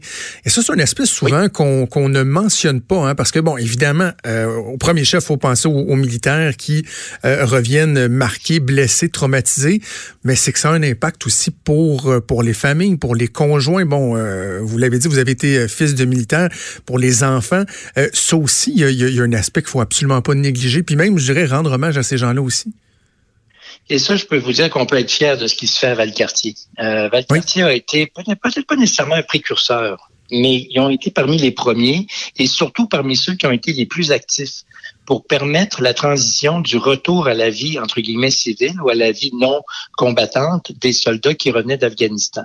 Puis le centre de la famille de Valcartier est vraiment cité en exemple partout à travers le Canada, voire même euh, est un modèle pour les, les nations étrangères qui veulent s'inspirer des succès canadiens. Parce que on prend en compte l'ensemble de la famille. Oui, le militaire, comme vous le dites, est très important, c'est le cœur de l'action, bien entendu, mais c'est l'épouse, c'est l'ami, c'est les enfants, c'est euh, l'ami des enfants aussi qui, qui, est impacté par le retour du, à la vie dite régulière du, du militaire dans, dans, un champ qui n'est pas en guerre. Et ça, ça a un impact majeur. Puis ça, on peut vraiment, on ne remerciera jamais assez ces gens-là du centre de la famille. Oui, ils sont épaulés par l'armée, oui, ils sont épaulés par le gouvernement, on n'en fera jamais assez, mais ils sont surtout épaulés par les communautés entourant euh, Valcartier. Euh, vous parliez des gens de l'aéroport qui se sont engagés. Moi, je peux vous parler de Shannon, je peux vous parler de la ville de Valcartier qui font tout en leur pouvoir pour aider justement le centre de la famille de Valcartier. Puis, à chaque fois que vous voyez un type qui se promène ou une madame qui se promène avec l'habit militaire, dites-leur merci. C'est la meilleure façon de, de les aider aussi. Merci pour ce que vous avez fait. Ça leur fait plaisir. Juste ça. C'est, ça prend pas cent mille choses, là. Juste merci d'avoir servi, monsieur. Merci, madame, d'avoir servi. Merci de nous permettre de vivre dans la liberté que ce que nous faisons aujourd'hui. C'est vrai pour les vétérans de 90 ans et plus, comme mes parents, comme, comme mon père qui a, qui a servi pendant la Deuxième Guerre, mais c'est vrai aussi pour les jeunes contemporains de 30 ans qui ont servi dans des théâtres de guerre où ils n'avaient peut-être pas nécessairement toute l'autorité pour agir. Euh, ça a été ça, entre autres, les casques bleus euh, en, euh, au Congo. Alors, cette situation-là a fait en sorte qu'aujourd'hui, ben oui, on peut vivre dans la liberté, il y a des hommes et des femmes qui ont souffert énormément pour que l'on puisse vivre aujourd'hui en liberté. C'est important de leur dire merci. On a l'impression que euh, la relation avec l'armée canadienne au Québec euh, est peut-être pas aussi forte que qu'ailleurs dans le Canada. Pourtant, pourtant, euh, on a tellement de, de, de, Québécois au sein de l'armée canadienne qui ont joué un rôle fondamental dans les guerres précédentes, encore dans les conflits armés des, des dernières années ou des dernières décennies. C'est important de prendre le temps de remercier ces gens-là pour le sacrifice qu'ils font, des fois de leur vie, des fois de leur santé mentale, le sacrifice de leur famille. C'est essentiel de le faire. Vous savez, on dit souvent à tort que les Québécois aiment pas l'armée puis tout ça. C'est pas vrai. D'abord, les Canadiens français ont été plus, ont été aussi engagés dans la deuxième guerre mondiale que les Canadiens anglais quand c'était la question d'être volontaire. Au prorata de la population, c'est à peu près la même chose. Parce qu'il y a une différence entre être volontaire, s'offrir pour aller servir dans l'armée, comme c'est le cas actuellement, et être conscrit peu importe ce que tu veux ou tu veux pas, tu es conscrit puis tu es envoyé sur le, champ de, sur le champ de bataille. Il y a une différence entre être volontaire puis être conscrit. Les Canadiens français ont été aussi volontaires que, les, que, partout à travers le monde. Oui, il y on a nos soldats aussi qui ont servi courageusement. Euh, tout à l'heure, je parlais euh, de Congo, je me suis trompé, c'est le Rwanda, avec entre autres le, général Dallaire. alors, ces hommes-là puis ces femmes-là qui ont servi commandent le respect. Mais Ici, je dois vous dire que particulièrement à Québec, parce qu'on a la base militaire de Valcartier, on est beaucoup plus sensible à ça. Moi, je me souviens quand il y a eu la, mission pour partir en Afghanistan, les rassemblements qui avaient lieu place Georges V, la, la, population était là, ils soutenaient les gens, puis leur disaient merci. Puis ça, c'est resté. Et c'est tant mieux. Mais on le dira jamais assez, merci à ces gens-là. Puis c'est à, ça que ça sert le 11 novembre, à se souvenir de, ces, de, de ce sacrifice-là, puis à leur dire merci. Euh, avant de vous laisser, M. Deltel, impossible de passer à côté de, cette controverse qui a éclaté au cours des derniers jours. Le commentateur sportif Don Cherry, qui a été de propos assez particuliers à l'endroit des, immigrants euh, à qui il reproche de ne pas porter le coquelicot, puis de, profiter de, tous les avantages euh, du Canada sans reconnaître les gens qui se sont battus et tout ça. Des commentaires qui ne passent pas du tout. Comment vous avez réagi à ces commentaires-là, Don Cherry? Ben, moi non plus, j'ai pas aimé ça parce que je suis fils d'immigrant et mon père a fait la deuxième guerre mondiale. Alors c'est clair que c'est pas exactement le genre de choses qui correspond à la réalité. J'ai toujours eu de la misère moi entre ceux qui identifient le eux autres puis le nous autres. Puis ça c'est vrai sur à peu près n'importe quel front. Euh, il faut qu'on travaille tous en, tant que Canadiens. On est tous Canadiens, puis on est fiers de notre pays. Mais moi aussi, ça m'embête quand je vois des gens qui portent pas le coquelicot, qui regardent ça avec un petit mépris, puis avec un petit regard et un petit sourire dans le coin. De, bon, ouais, on sait bien, là, eux autres, gna, gna, là, Je le sais, je le vois, je l'entends, parce que, bon, peut-être plus impliqué que d'autres dans certaines choses. Puis moi aussi, ça m'énerve. Mais en même temps, il faut comprendre que la liberté, c'est pourquoi ils se sont battus. La liberté, c'est la liberté aussi de faire des choix qui sont tout à fait inacceptables, comme celui de ne pas porter le coquelicot. Et c'est ça la liberté. Gérard Deltel, merci beaucoup. C'était fort agréable, intéressant, pertinent comme toujours. Bonjour du souvenir. Merci, au revoir, M. Trudeau. Merci de nous avoir donné la peine de rappeler ce beau moment. Merci. Merci donc, Jean Detel, député conservateur de Louis-Saint-Laurent, qui euh, mentionnait l'importance de, de, remercier les militaires euh, qui ont été au, euh, au, front, qui y vont encore. Euh, je le fais, je le fais moi aussi. Tiens, je, je, lève, je lève ma main. Je salue mon ami Pierrot, un soldat remarquable dans l'armée canadienne qui n'a pas hésité à plusieurs reprises à aller en mission, que ce soit des missions de combat, des missions d'entraînement, laissant parfois pendant de longs mois sa petite famille euh, derrière lui, mais euh, il le fait pour euh, les bonnes raisons. C'est le genre de personne, vu que c'est un chum, je le connais, moi je le dis, tiens, merci Pierrot, merci à toutes celles et ceux qui nous protègent. Pendant que votre attention est centrée sur cette voix qui vous parle ici, ou encore là, tout près ici, très loin là-bas, Celle de Desjardins Entreprises est centrée sur plus de 400 000 entreprises partout autour de vous. Depuis plus de 120 ans, nos équipes dédiées accompagnent les entrepreneurs d'ici à chaque étape pour qu'ils puissent rester centrés sur ce qui compte, la croissance de leur entreprise. Franchement dit. Jonathan Trudeau. Et Maude Boutet. Appelez ou textez au 187 Cube Radio. 1877 827 2346. Cube Radio. Cube Radio. prochain sujet est délicat, mais euh, je me fais un devoir de temps à autre de, de, de parler de cette problématique de société-là. C'est le suicide. Euh, encore aujourd'hui, on a trois suicides par jour au Québec. Je trouve qu'on n'en parle pas assez. Et euh, Maude, il y a une histoire absolument bouleversante qui s'est déroulée euh, en fin de semaine. Tu nous as envoyé ça, Mathieu et moi, euh, samedi après-midi. Et euh, j'en revenais pas. Euh, ce que tu as vu, ça se passait sur Facebook. Résume-nous un peu ce qui s'est passé, s'il vous plaît. Oui, super banalement. Euh, J'étais avec ma meilleure amie, on regarde Facebook, on niaise, puis finalement, on tombe sur cette publication-là qui nous a jeté à terre. C'est un jeune homme de Rouen-Noranda qui, euh, en mentionnant d'ailleurs sa copine, il commence comme ça, euh, dit qu'elle lui a complètement brisé le cœur et que c'est pour ça qu'il va s'enlever la vie dans les prochains instants. Donc, on comprend que c'est en quelque sorte sa, sa lettre d'adieu et il explique le pourquoi de son geste. Rapidement, il y a plusieurs commentaires qui se sont mis à apparaître. Des gens qui disaient on appelle la police, qu'est-ce qu'on fait? On c'est quoi son adresse? Est-ce qu'il y a quelqu'un qui peut se rendre sur place? Et plus ça avançait dans les commentaires, plus on se rendait compte que finalement ben il a vraiment il s'est vraiment enlevé la vie. Euh, puis c'est c'est quelque chose qu'on qu'on a vu la semaine dernière, entre autres. Il y a Richard Martineau qui a parlé d'un cas d'un homme qui lui aussi a annoncé ça sur Facebook. Puis là, je me disais, un deuxième, encore, une si grande détresse, Ouais. une peine d'amour qui a vraiment tout fait basculer. Lui dit qu'il se sentait apprécié, puis qu'au final, euh, on l'aurait traité comme quelqu'un de jetable plutôt que d'essayer que ça fonctionne, puis toujours passer à quelqu'un d'autre. Euh, donc, lui, c'est vraiment ce qu'il ce qui, ce qu'il dit dans sa publication. C'est une peine d'amour qui a été la goutte de trop. Et c'est euh, c'est traumatisant de, de, de lire le fil de, de commentaires, hein, de voir du moment où on pense à euh, du sentiment d'urgence Oui. À, à la tristesse. Tu sais, que les gens disent non, il est trop tard, on est Mm. on n'est pas arrivé à temps.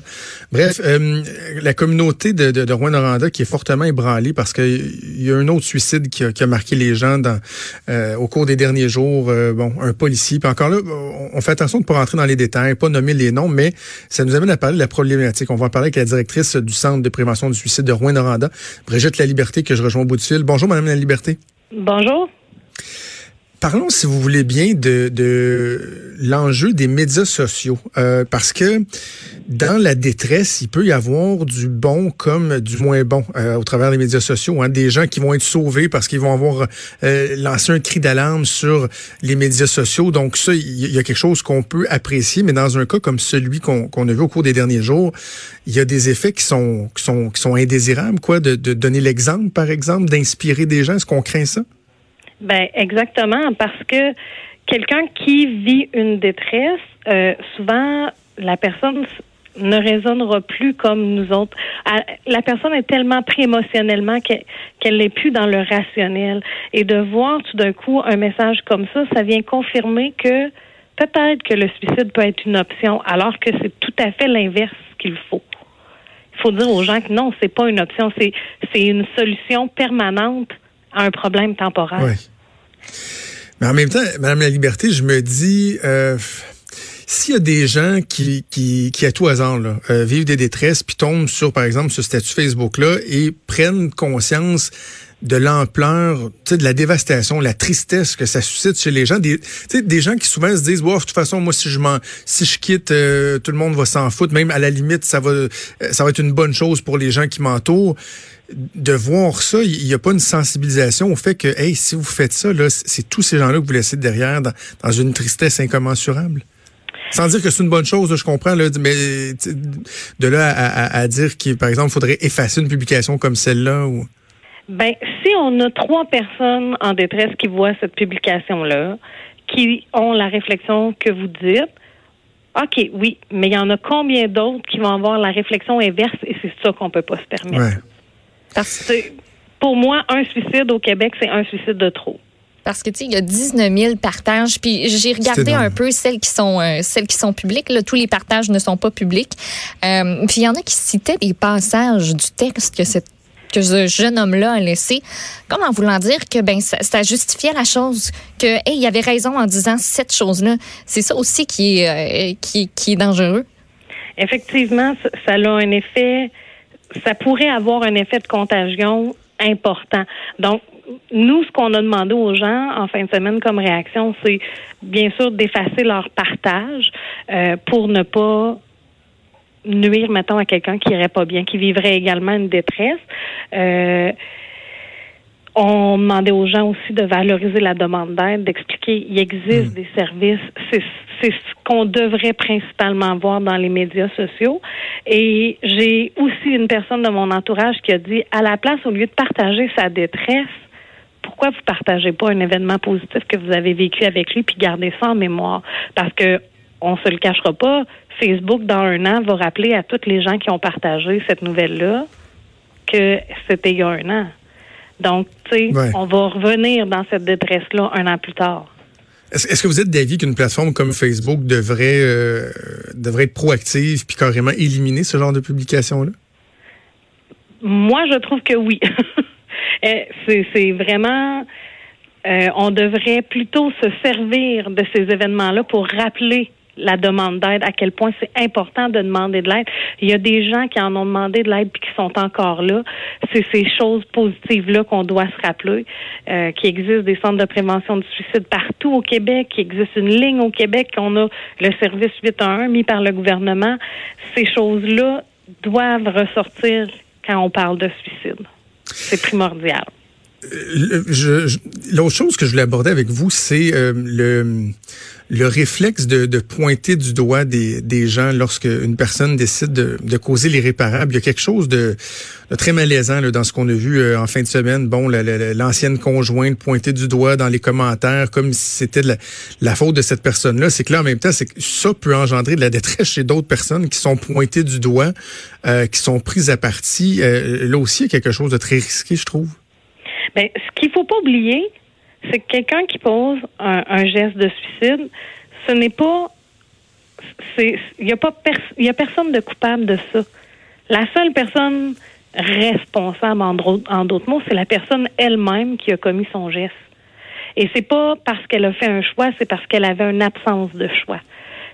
Sa détresse était tellement importante que pour elle, c'est le seul moyen à ce moment précis-là qu'elle voyait pour cesser sa souffrance.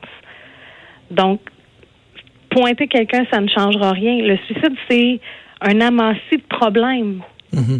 C'est pas juste un problème. C'est tout cet amassis-là qui fait que on, on ne gère plus, on a une détresse immense et on n'est que dans l'émotionnel, on n'est pas capable dans, dans, le- dans le rationnel et de voir les solutions possibles. On est beaucoup à avoir une grosse pensée pour cette jeune femme-là qui est, qui est mentionnée dans le texte. Je ne sais pas si vous, vous êtes au courant ou pas, mais est-ce que est-ce qu'il y a quelqu'un qui l'a contacté, lui offrir, parce qu'on le sait clairement, c'est qui. Euh, est-ce qu'il y a quelqu'un qui l'a contacté pour offrir des services, pour est-ce qu'on s'est assuré que cette jeune femme-là est correcte, parce que ça doit être tough en tabarnouche? Ben effectivement, il y a plein de choses qui sont faites dans ce sens. Euh, je peux pas vous dire de- en détail si euh, oui elle est contactée, mais euh, sachez que euh, puis peu importe s'il y a d'autres gens qui vivent la même chose au Québec, il y a des centres de prévention du suicide qui sont là pour soutenir ces personnes-là. Là. Madame la Liberté, vous avez parlé, euh, vous avez mentionné à plus d'une reprise l'importance de, de, de, de rappeler aux gens de demander de l'aide. Il y a Oui. euh, le gouvernement, euh, les institutions qui peuvent jouer un rôle dans cette sensibilisation-là. Puis je voyais qu'hier, vous avez partagé une pétition qui, euh, qui demande à ce qu'il y ait une, une stratégie nationale en prévention du suicide au Québec. On se demande pratiquement pourquoi, euh, alors que d'année en année, on voit que les, statistiques euh, demeurent euh, troublantes, alarmantes. Comment se fait-il qu'on n'ait pas encore agi dans ce sens-là? Écoutez, c'est difficile de répondre. Il y a plein d'actions qui sont faites en ce sens avec notre regroupement provincial. Il y a des choses qui vont avancer aussi. Euh, pourquoi qu'il n'y en a pas encore, ah, va savoir. mais bref, euh, tu sais, une stratégie nationale, oui, c'est bien, mais on a aussi tout le monde individuellement, tous les citoyens, une, une part aussi à prendre dans tout ça.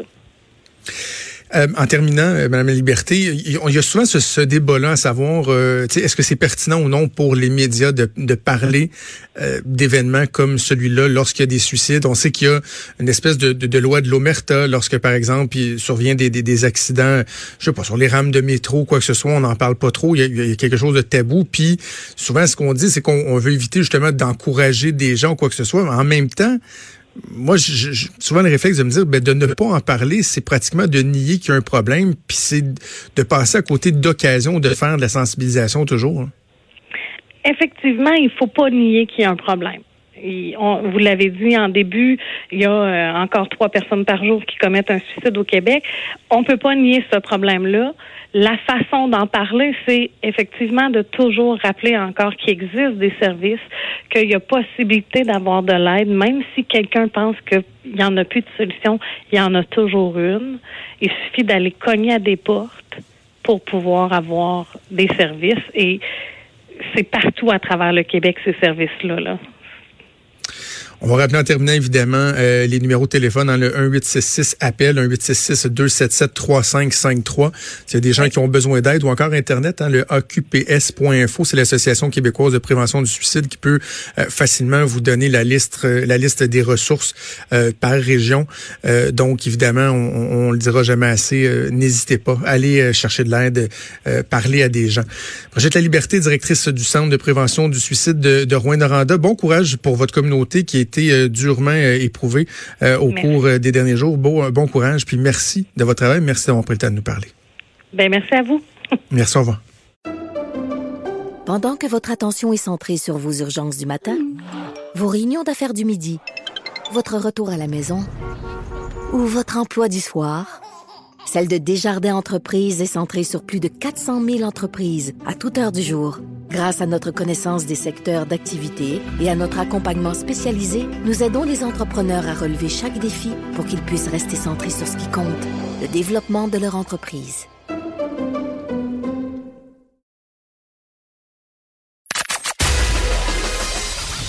Des débats, des commentaires, des opinions. Ça, c'est franchement dit. Cube Radio.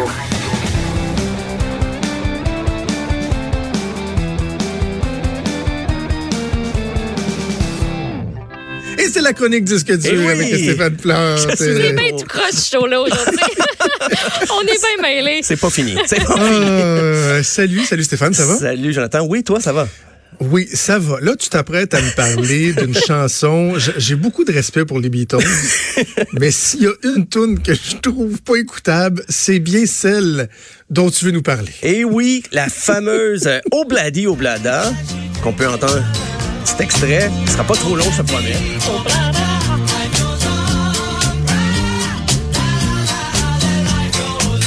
Avoir fait de si bonnes choses et d'être couché d'un truc aussi merdique. Mais pourtant- j'exagère, j'exagère. Mais pourtant, la, science a parlé parce que semble-t-il que selon euh, un institut très sérieux, la société Max Planck, euh, qui font des, des, des recherches en musicologie, sociologie, ce serait la On- chanson. On, on peut baisser le son, Joanie, ça, Ça va serait la- ça serait la Hey! chanson pop.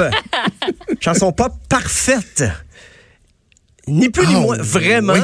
Euh, c'est un titre un peu pompeux, mais comment on est, on est arrivé à cette conclusion-là? C'est que, ben, pour mener l'enquête, on a analysé pas moins de 80 000 progressions d'accords qui venaient de 745 chansons euh, sorties entre 1958 et 91. Et c'est c'est les pièces qui avaient été au Billboard. Fait que déjà, ça vaut ce que ça vaut. On sent que c'est un échantillon quand même qui rejette beaucoup, beaucoup de musique parce que pour être au Billboard, il faut que ça soit quand même assez mainstream.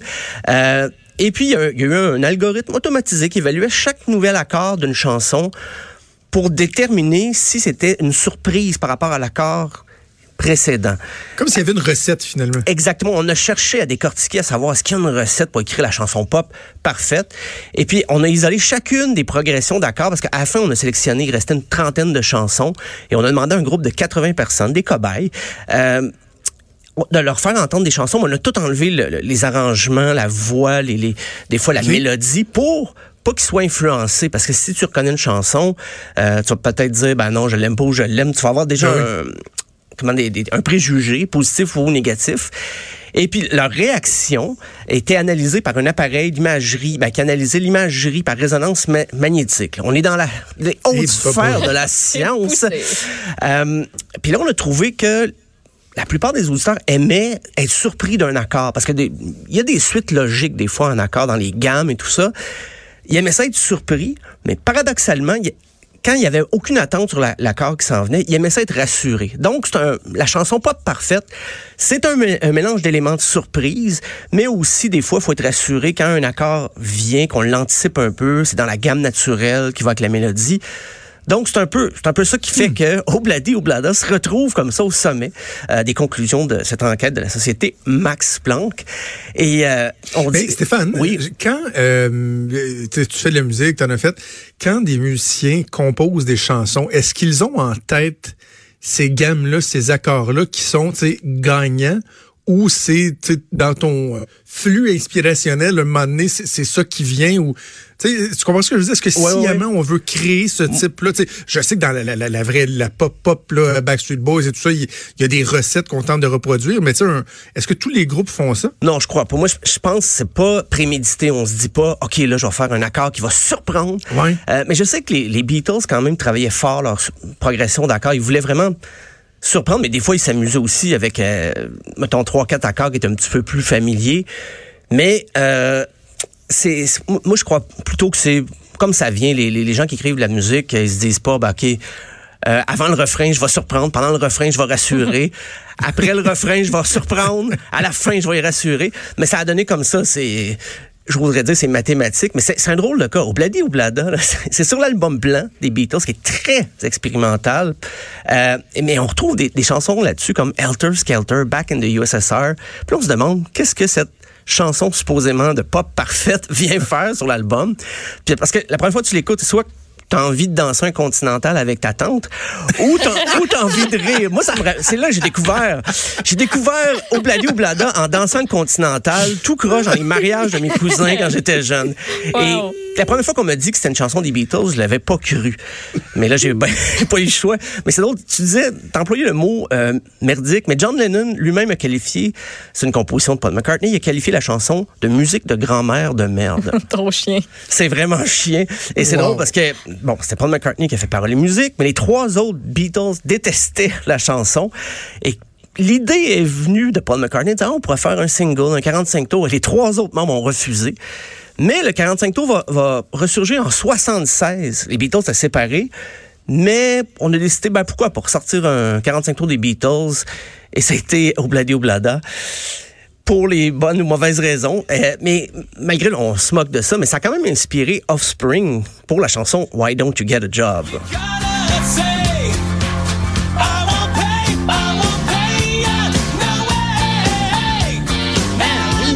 Et tu sais quoi, Stéphane? Oui. J'ai toujours détesté cette chanson d'Offspring, même si j'adore Offspring. Ouais. C'est un, mélange de Cecilia, de Simon Garfunkel et Obladi Oblada. Mais c'est vrai que dans le, le Ouais. répertoire d'Offspring, c'est un peu spécial.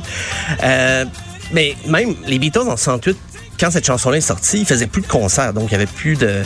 Ils ont jamais joué ça sur scène. Mais c'est Paul McCartney lui-même qui l'a mis dans son choix à partir de 2010. Donc, ça fait... Ça a été long avant que Paul McCartney lui-même... Ah, OK, je, vais, je peux bien la mettre dans mon, dans mon spectacle. Mais là, je me demande si c'est la chanson pop parfaite. Est-ce que ça vaut aussi pour la version française qu'en a faite Patrick Zabé en 69? Ah, hey, me.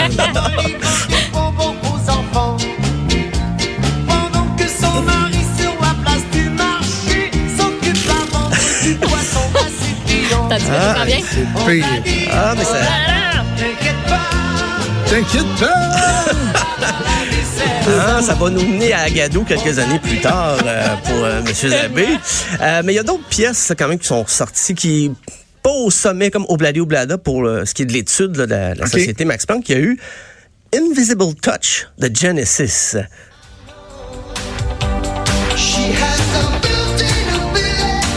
Oui.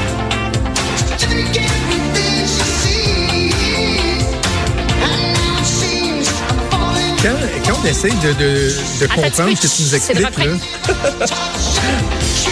oh, et Maud. Le monde est complètement déjanté. Bon.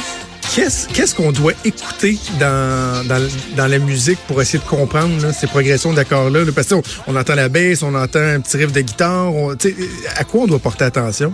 Ben, ça dépend si justement le, le, le C'est vraiment les accords à l'a la fait. guitare. Là. Oui, souvent. Ou des fois au piano. Et c'est ce qui donne des fois le, le, le ton. Mais je sais que Paul McCartney euh, fait Obladi Oblada au piano. Le compose au piano. Ça en fait pas une, chanson plus mémorable. Euh, mais mais c'est drôle pour Genesis. Je, je sais, les, les, les fans de Genesis, mes premières moutures vont, vont râler parce que tout le monde... Il y en a beaucoup qui préfèrent l'époque Peter Gabriel, mais avec Phil Collins. Peut-être pas les premiers albums chantés par Phil Collins, mais dans les années 80, ça sonne vraiment pop. On n'est plus dans le progressif. Ouais. Et c'est, ça a été leur premier numéro un aux États-Unis, euh, Invisible Touch.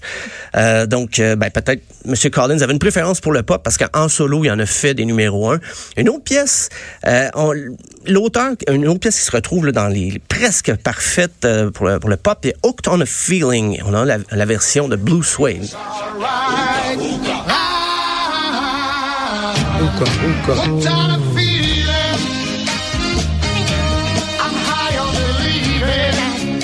Ah, ben oui, je connais. La version originale de cette pièce-là, en 68, mais c'est pas la- ça, c'est pas la version. euh, la version de 74 a eu plus de succès. Mais il y a plein de messages cachés sur la drogue, le addicted, high, hooked, euh, parce que Ah oui? on voulait pas faire des, des, des- on voulait pas dire aux gens ben fumer, mais on, on s'est permis de faire des petites références subtiles parce que 68 c'est une période qu'on qui Sur un petit air sympathique, un là, ça part. Voilà, c'est un petit air, là, donc, euh, pour faire des, des références à peine voilées euh, à la drogue. Sinon, ben, il y a Michael, euh, j'allais dire Michael Jackson, mais c'est les Jackson 5 et la pièce I Want You Back.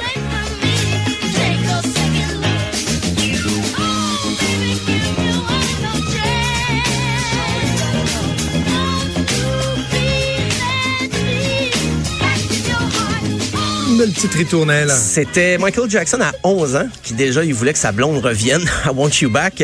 Euh, mais c'est... Je veux juste vous dire que j'ai écouté Leaving Neverland hier. Ah, oh! Je me suis Oh. tapé les deux épisodes de deux heures hier. Ça, Puis moi, je t'arrive avec ça Ça aujourd'hui. fait. Ça Ouais, fait. hein? comme on dit. Tu m'en avais parlé la semaine dernière. Ouais, ouais, Moi, je l'ai toujours pas fini, hein. D'ailleurs, je. Ben, Michael. Puis Ça, c'était l'époque, les Jackson 5. Michael Jackson a commencé à tourner à 5 ans. Puis il y a plusieurs biographes qui s'entendent pour dire qu'il n'y a, pas- a eu d'enfance. Parce que lui, Non, non. il n'était pas à l'école comme les autres enfants. Il était sur la route avec ses frères, faire de la musique. Euh, leur père était euh, vraiment austère et puis ils empêchaient d'avoir une vie sociale comme n'importe quel enfant. Donc, ça, ça a créé euh, des remous par la suite. Mais ça n'excuse rien. Ça n'excuse absolument rien. Euh, une autre pièce très euh, qui est presque parfaite dans le pop, selon les études, bien sûr, c'est pas moi qui parle, mais j'aime bien cette chanson. Knowing Me, Knowing You, d'abord.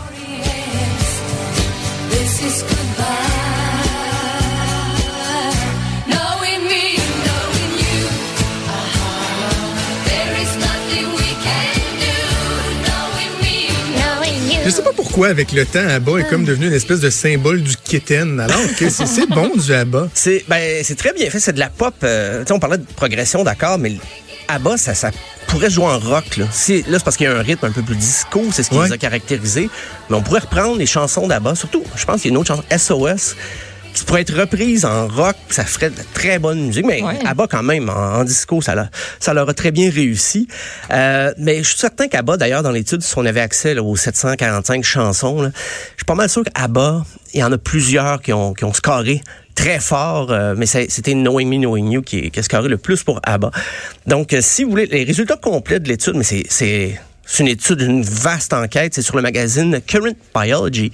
Donc, euh, c'est très sérieux. Et leur prochaine étape, ils vont s'intéresser à ce qui cause des, euh, la chair de poule quand on écoute de la musique. Donc, ils vont analyser pourquoi certaines chansons, chez certaines personnes, leur donnent la chair de poule. Donc, euh, je vais suivre ça de très près. Tiens, pour te faire plaisir, tu- Oh. j'ai trouvé un cover rock de SOS. Ah, c'est bien gentil. C'est Advance, le nom du groupe. Tu reconnais-tu à tout? Oui, oui, oui. OK. Je connais pas beaucoup le, le- le groupe, euh, mais SOS, c'est d'ailleurs c'est une des rares chansons qui est un palindrome, mais dont le nom du groupe aussi c'est un palindrome. Euh, Ça veut dire qu'on peut l'épeler dans les deux Comme sens. Laval. Oui, comme Laval, kayak. Comme Laval. Donc, C'est euh. SOS par ABBA. Ah, une- je vais finir ça sur une anecdote bizarre, ça, finalement. Ben, c'est pas une anecdote, mais c'est un- une observation. Alors, Merci. ben, merci. Hey, à C'était super intéressant. Merci Stéphane. On se reparle demain. Puis on se laisse sur un peu de SOS. SOS. Salut. Ciao.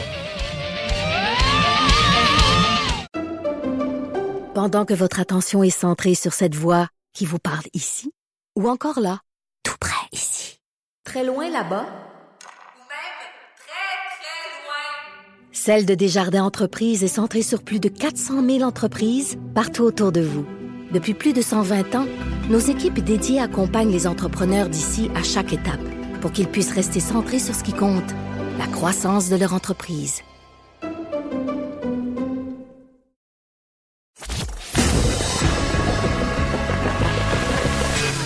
Franchement dit. Appelez ou textez au 187 Cube Radio. 1877 827 2346. Lundi, c'est la chronique de Maude. Et Maude, t'es, euh, c'est le fun, on apprend à se connaître depuis quelques mois, puis je vois, il y a, des fois, il y a des trucs qui t'allument, qui me, me surprennent un peu, me laissent un peu pantois. Et euh, là, c'est le cas des quilles. Ben oui! Comme dans bowling. Comme dans le bowling, comme dans pas juste les quilles, tu t'en vas manger euh, un petit roteux avec une slush puis tout ça quand, entre amis. Là. Non, non. On, parle de The- sérieux ici. The là. real deal. Ah oui, the real deal. Et euh, ben, je vous parle de nul autre que euh, ce que je qualifierais du king de la quille québécois. Il s'appelle François Lavoie. Il a 26 ans. Il est membre de la PBA, la Professional Bowlers Association. Et la raison pour laquelle je vous en parle, c'est qu'il a gagné le US Open 2019 fin octobre. Puis je me suis dit. Hein, on a un gars de chez nous qui gagne un gros tournoi. Faut que je lui parle parce que il y a eu quelques articles, mais euh, tu sais ça a pas fait euh, ça a pas fait tempête. Là. Non, Euh, mais non. Puis non seulement il a gagné cette édition-ci du US Open, mais il a remporté celle de 2016 et il y a encore plus. Je vous en parle euh, dans quelques instants du, euh, du plus qui a fait sa, sa renommée. Euh, écoute, il est devenu le premier joueur de l'extérieur des États-Unis à recevoir ce trophée-là du US Open deux fois et je lui ai parlé lors d'une de ses escales à son retour du Koweït parce que direct après sa Ah, victoire, lui s'est dirigé à un autre tournoi qui était du côté du Koweït. Jonathan, tu dois te demander comment qu'on commence à jouer au hockey professionnellement euh, dans la vie. Quel est le C'est- déclencheur? ça me brûle. Depuis tantôt, là, je me dis. Non, non, je fais des blagues, mais effectivement que. Mais pour vrai, tu commences au niveau professionnel, là, c'est c'est qu'à un moment donné, le passe-temps, il devient important. Là. Puis tu sais, il a 26 ans, là, il est très jeune. Et justement, il a commencé très jeune. Lui dit que c'est son père qui jouait dans une ligue, qui l'amenait toujours avec lui. Puis il avait à peu près deux ans quand il a commencé à jouer, au dire de ses parents, parce que lui, s'en rappelle pas trop trop. Euh, puis très jeune, il a aussi commencé à participer à des tournois. Puis vu que ça allait super bien, il a poussé, il a continué. Tu sais, c'est le fun quand ça va bien tes affaires.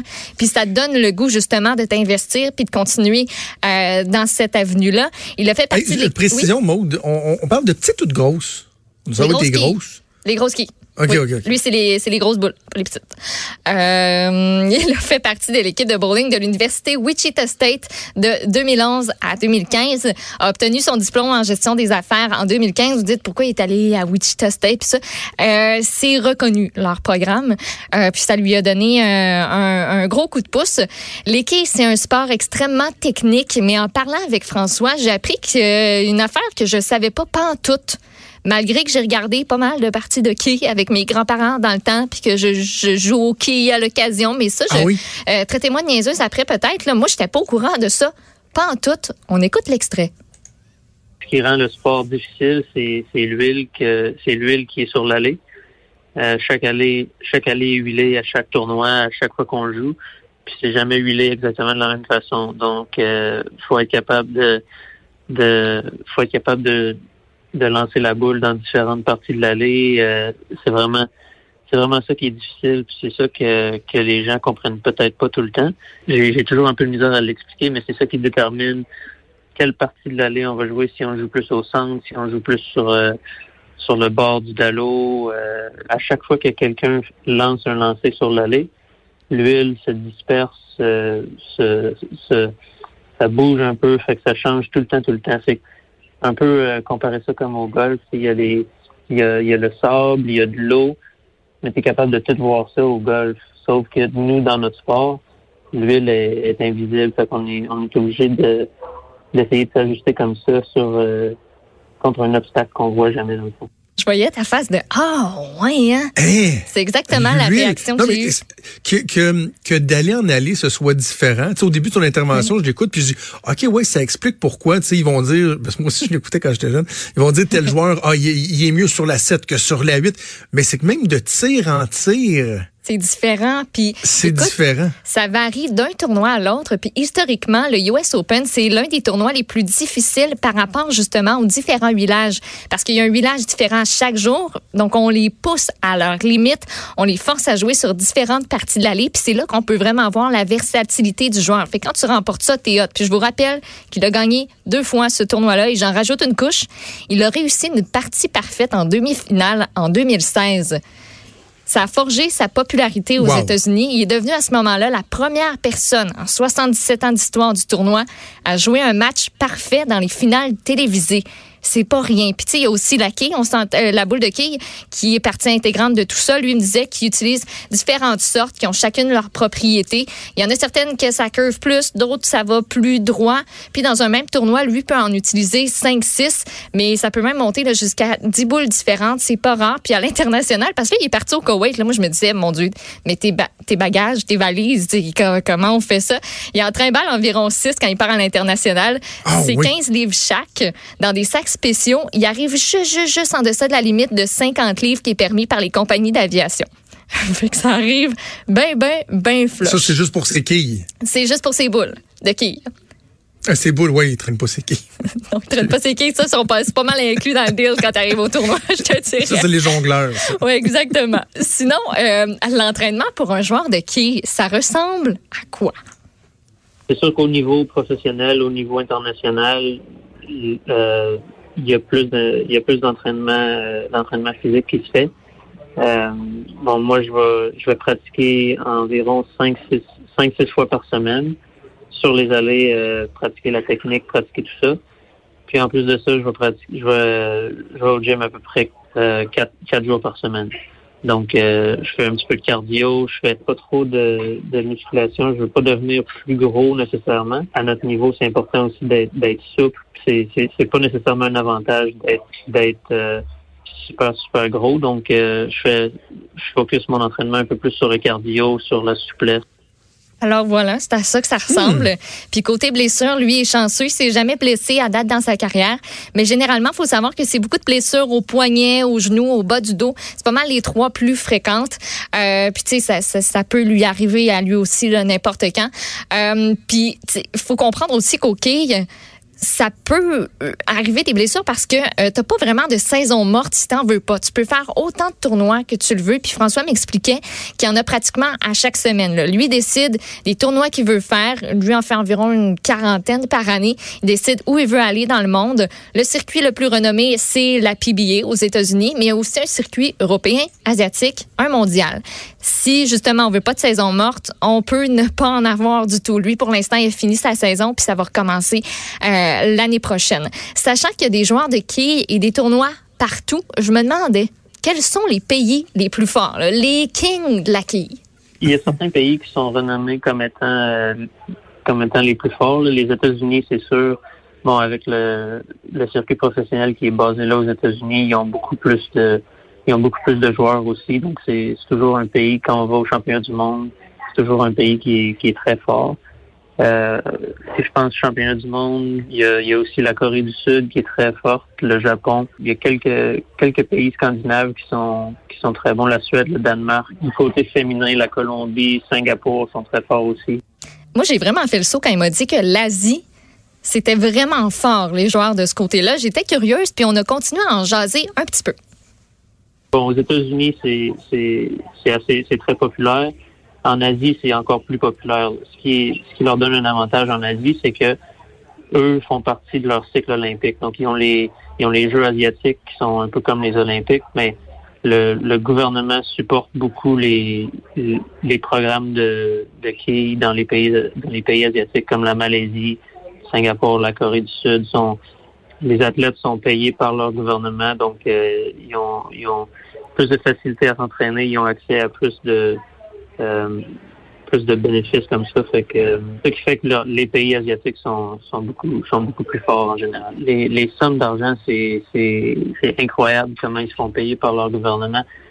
Puis euh, ça, on n'a pas de on n'a pas de programme comme ça ici dans dans notre partie du monde. Puis même les États-Unis n'ont pas de programme comme ça non plus au, quand quand on parle de au niveau international. Fait que c'est les, les rémunérations, moi, c'est, mes commanditaires, puis c'est les bourses que je gagne dans les tournois.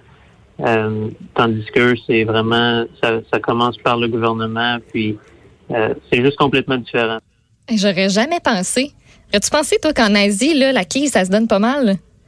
Qu'ils sont, sont payés Ah, par leur subventionné gou- par le gouvernement. Oui, parce que lui, François Lavoie, euh, il vit de ça. Là. Il fait uniquement Ben oui, c'est ça. une des c'est questions sa- que je voulais te poser. C'est- On y vit bien de ça? c'est sa job numéro un. Par exemple, euh, il y a des bourses quand tu remportes certains tournois.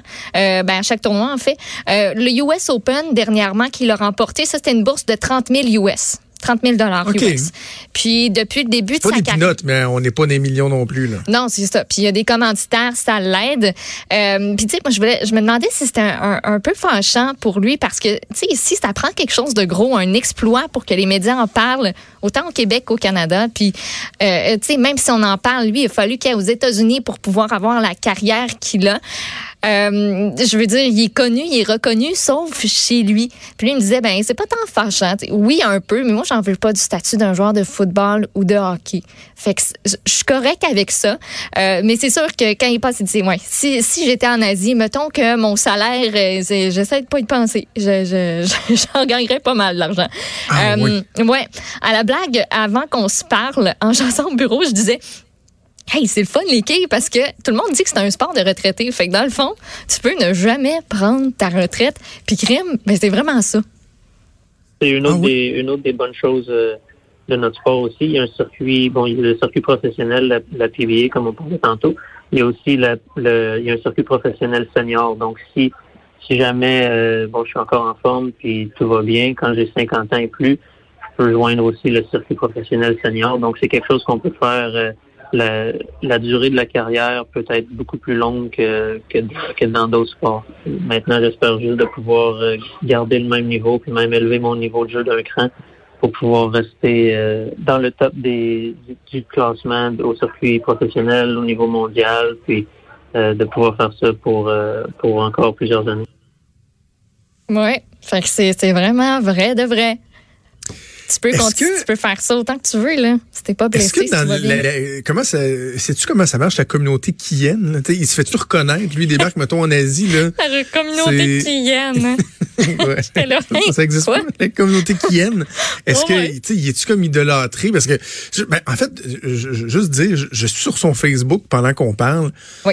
Euh, il est jeune, Très jeune, 26 ans. paraît très bien. Oui.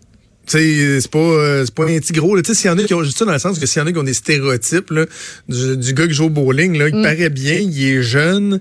Euh, Puis sa page Facebook, là, je regarde comme son statut quand il a gagné le tournoi.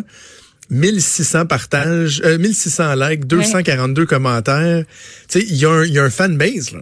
Oui, oui, il y en a un. de milliers puis- de personnes qui le suivent, là. Puis comme je te le disais, depuis sa partie parfaite en 2016, tu sais, c'est à partir de ce moment-là où le monde a fait Hey! OK, puis les gens le reconnaissent. Là. Aux États-Unis, s'il va dans un salon de quilles, je disais que euh, ben, c'est pas rare que les gens fassent OK, c'est François Lavoie. Euh, il est reconnu par ses pairs, euh, vraiment. Euh, puis, tu sais, on parlait aussi, tu parlais de l'aspect euh, physique. Euh, pendant qu'on se parlait, tu me disais Oui, oui, je te cacherai pas qu'il y en a qui sont pas super en forme, là, puis qui, qui, qui ont pas des physiques d'athlètes qui font ça, mais parce que je, me demandais, tu sais, qu'est-ce que tu réponds aux gens qui disent que c'est pas un sport cette affaire-là? Ils disent ben oui, c'est ça, tu le côté récréatif, mais tu le côté compétition aussi, tu sais, c'est beaucoup de technique.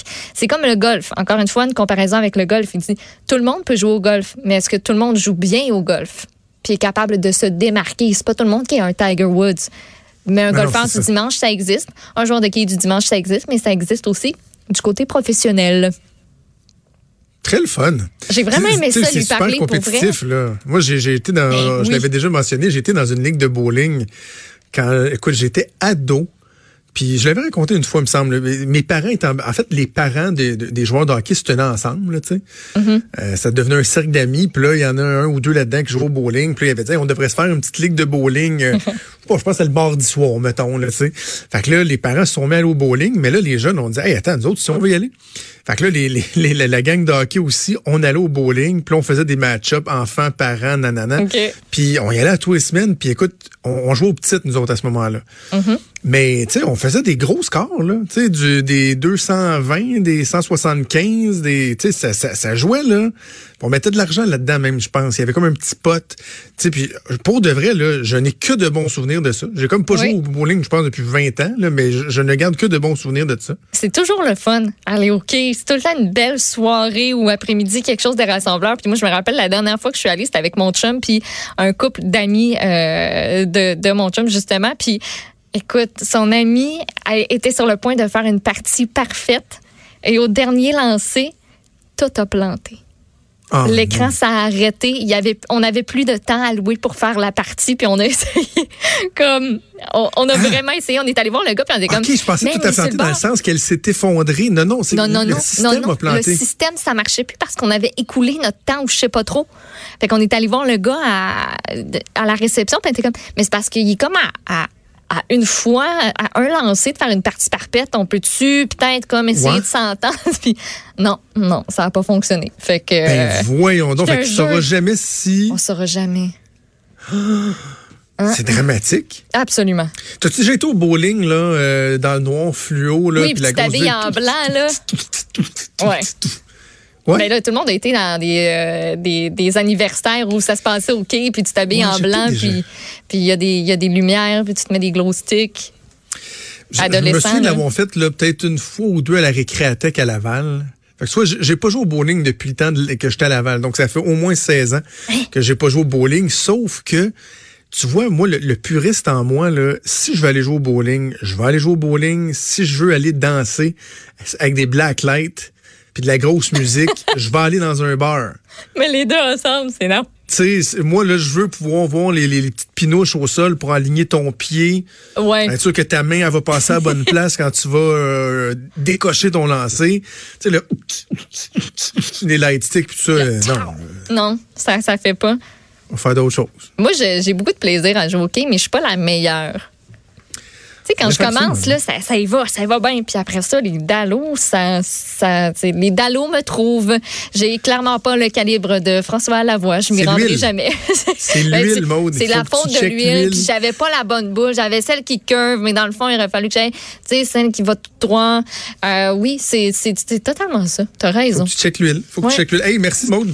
Plaisir. Super intéressant. C'est déjà euh, tout le temps qu'on avait. C'est déjà Ben la oui. fin de l'émission.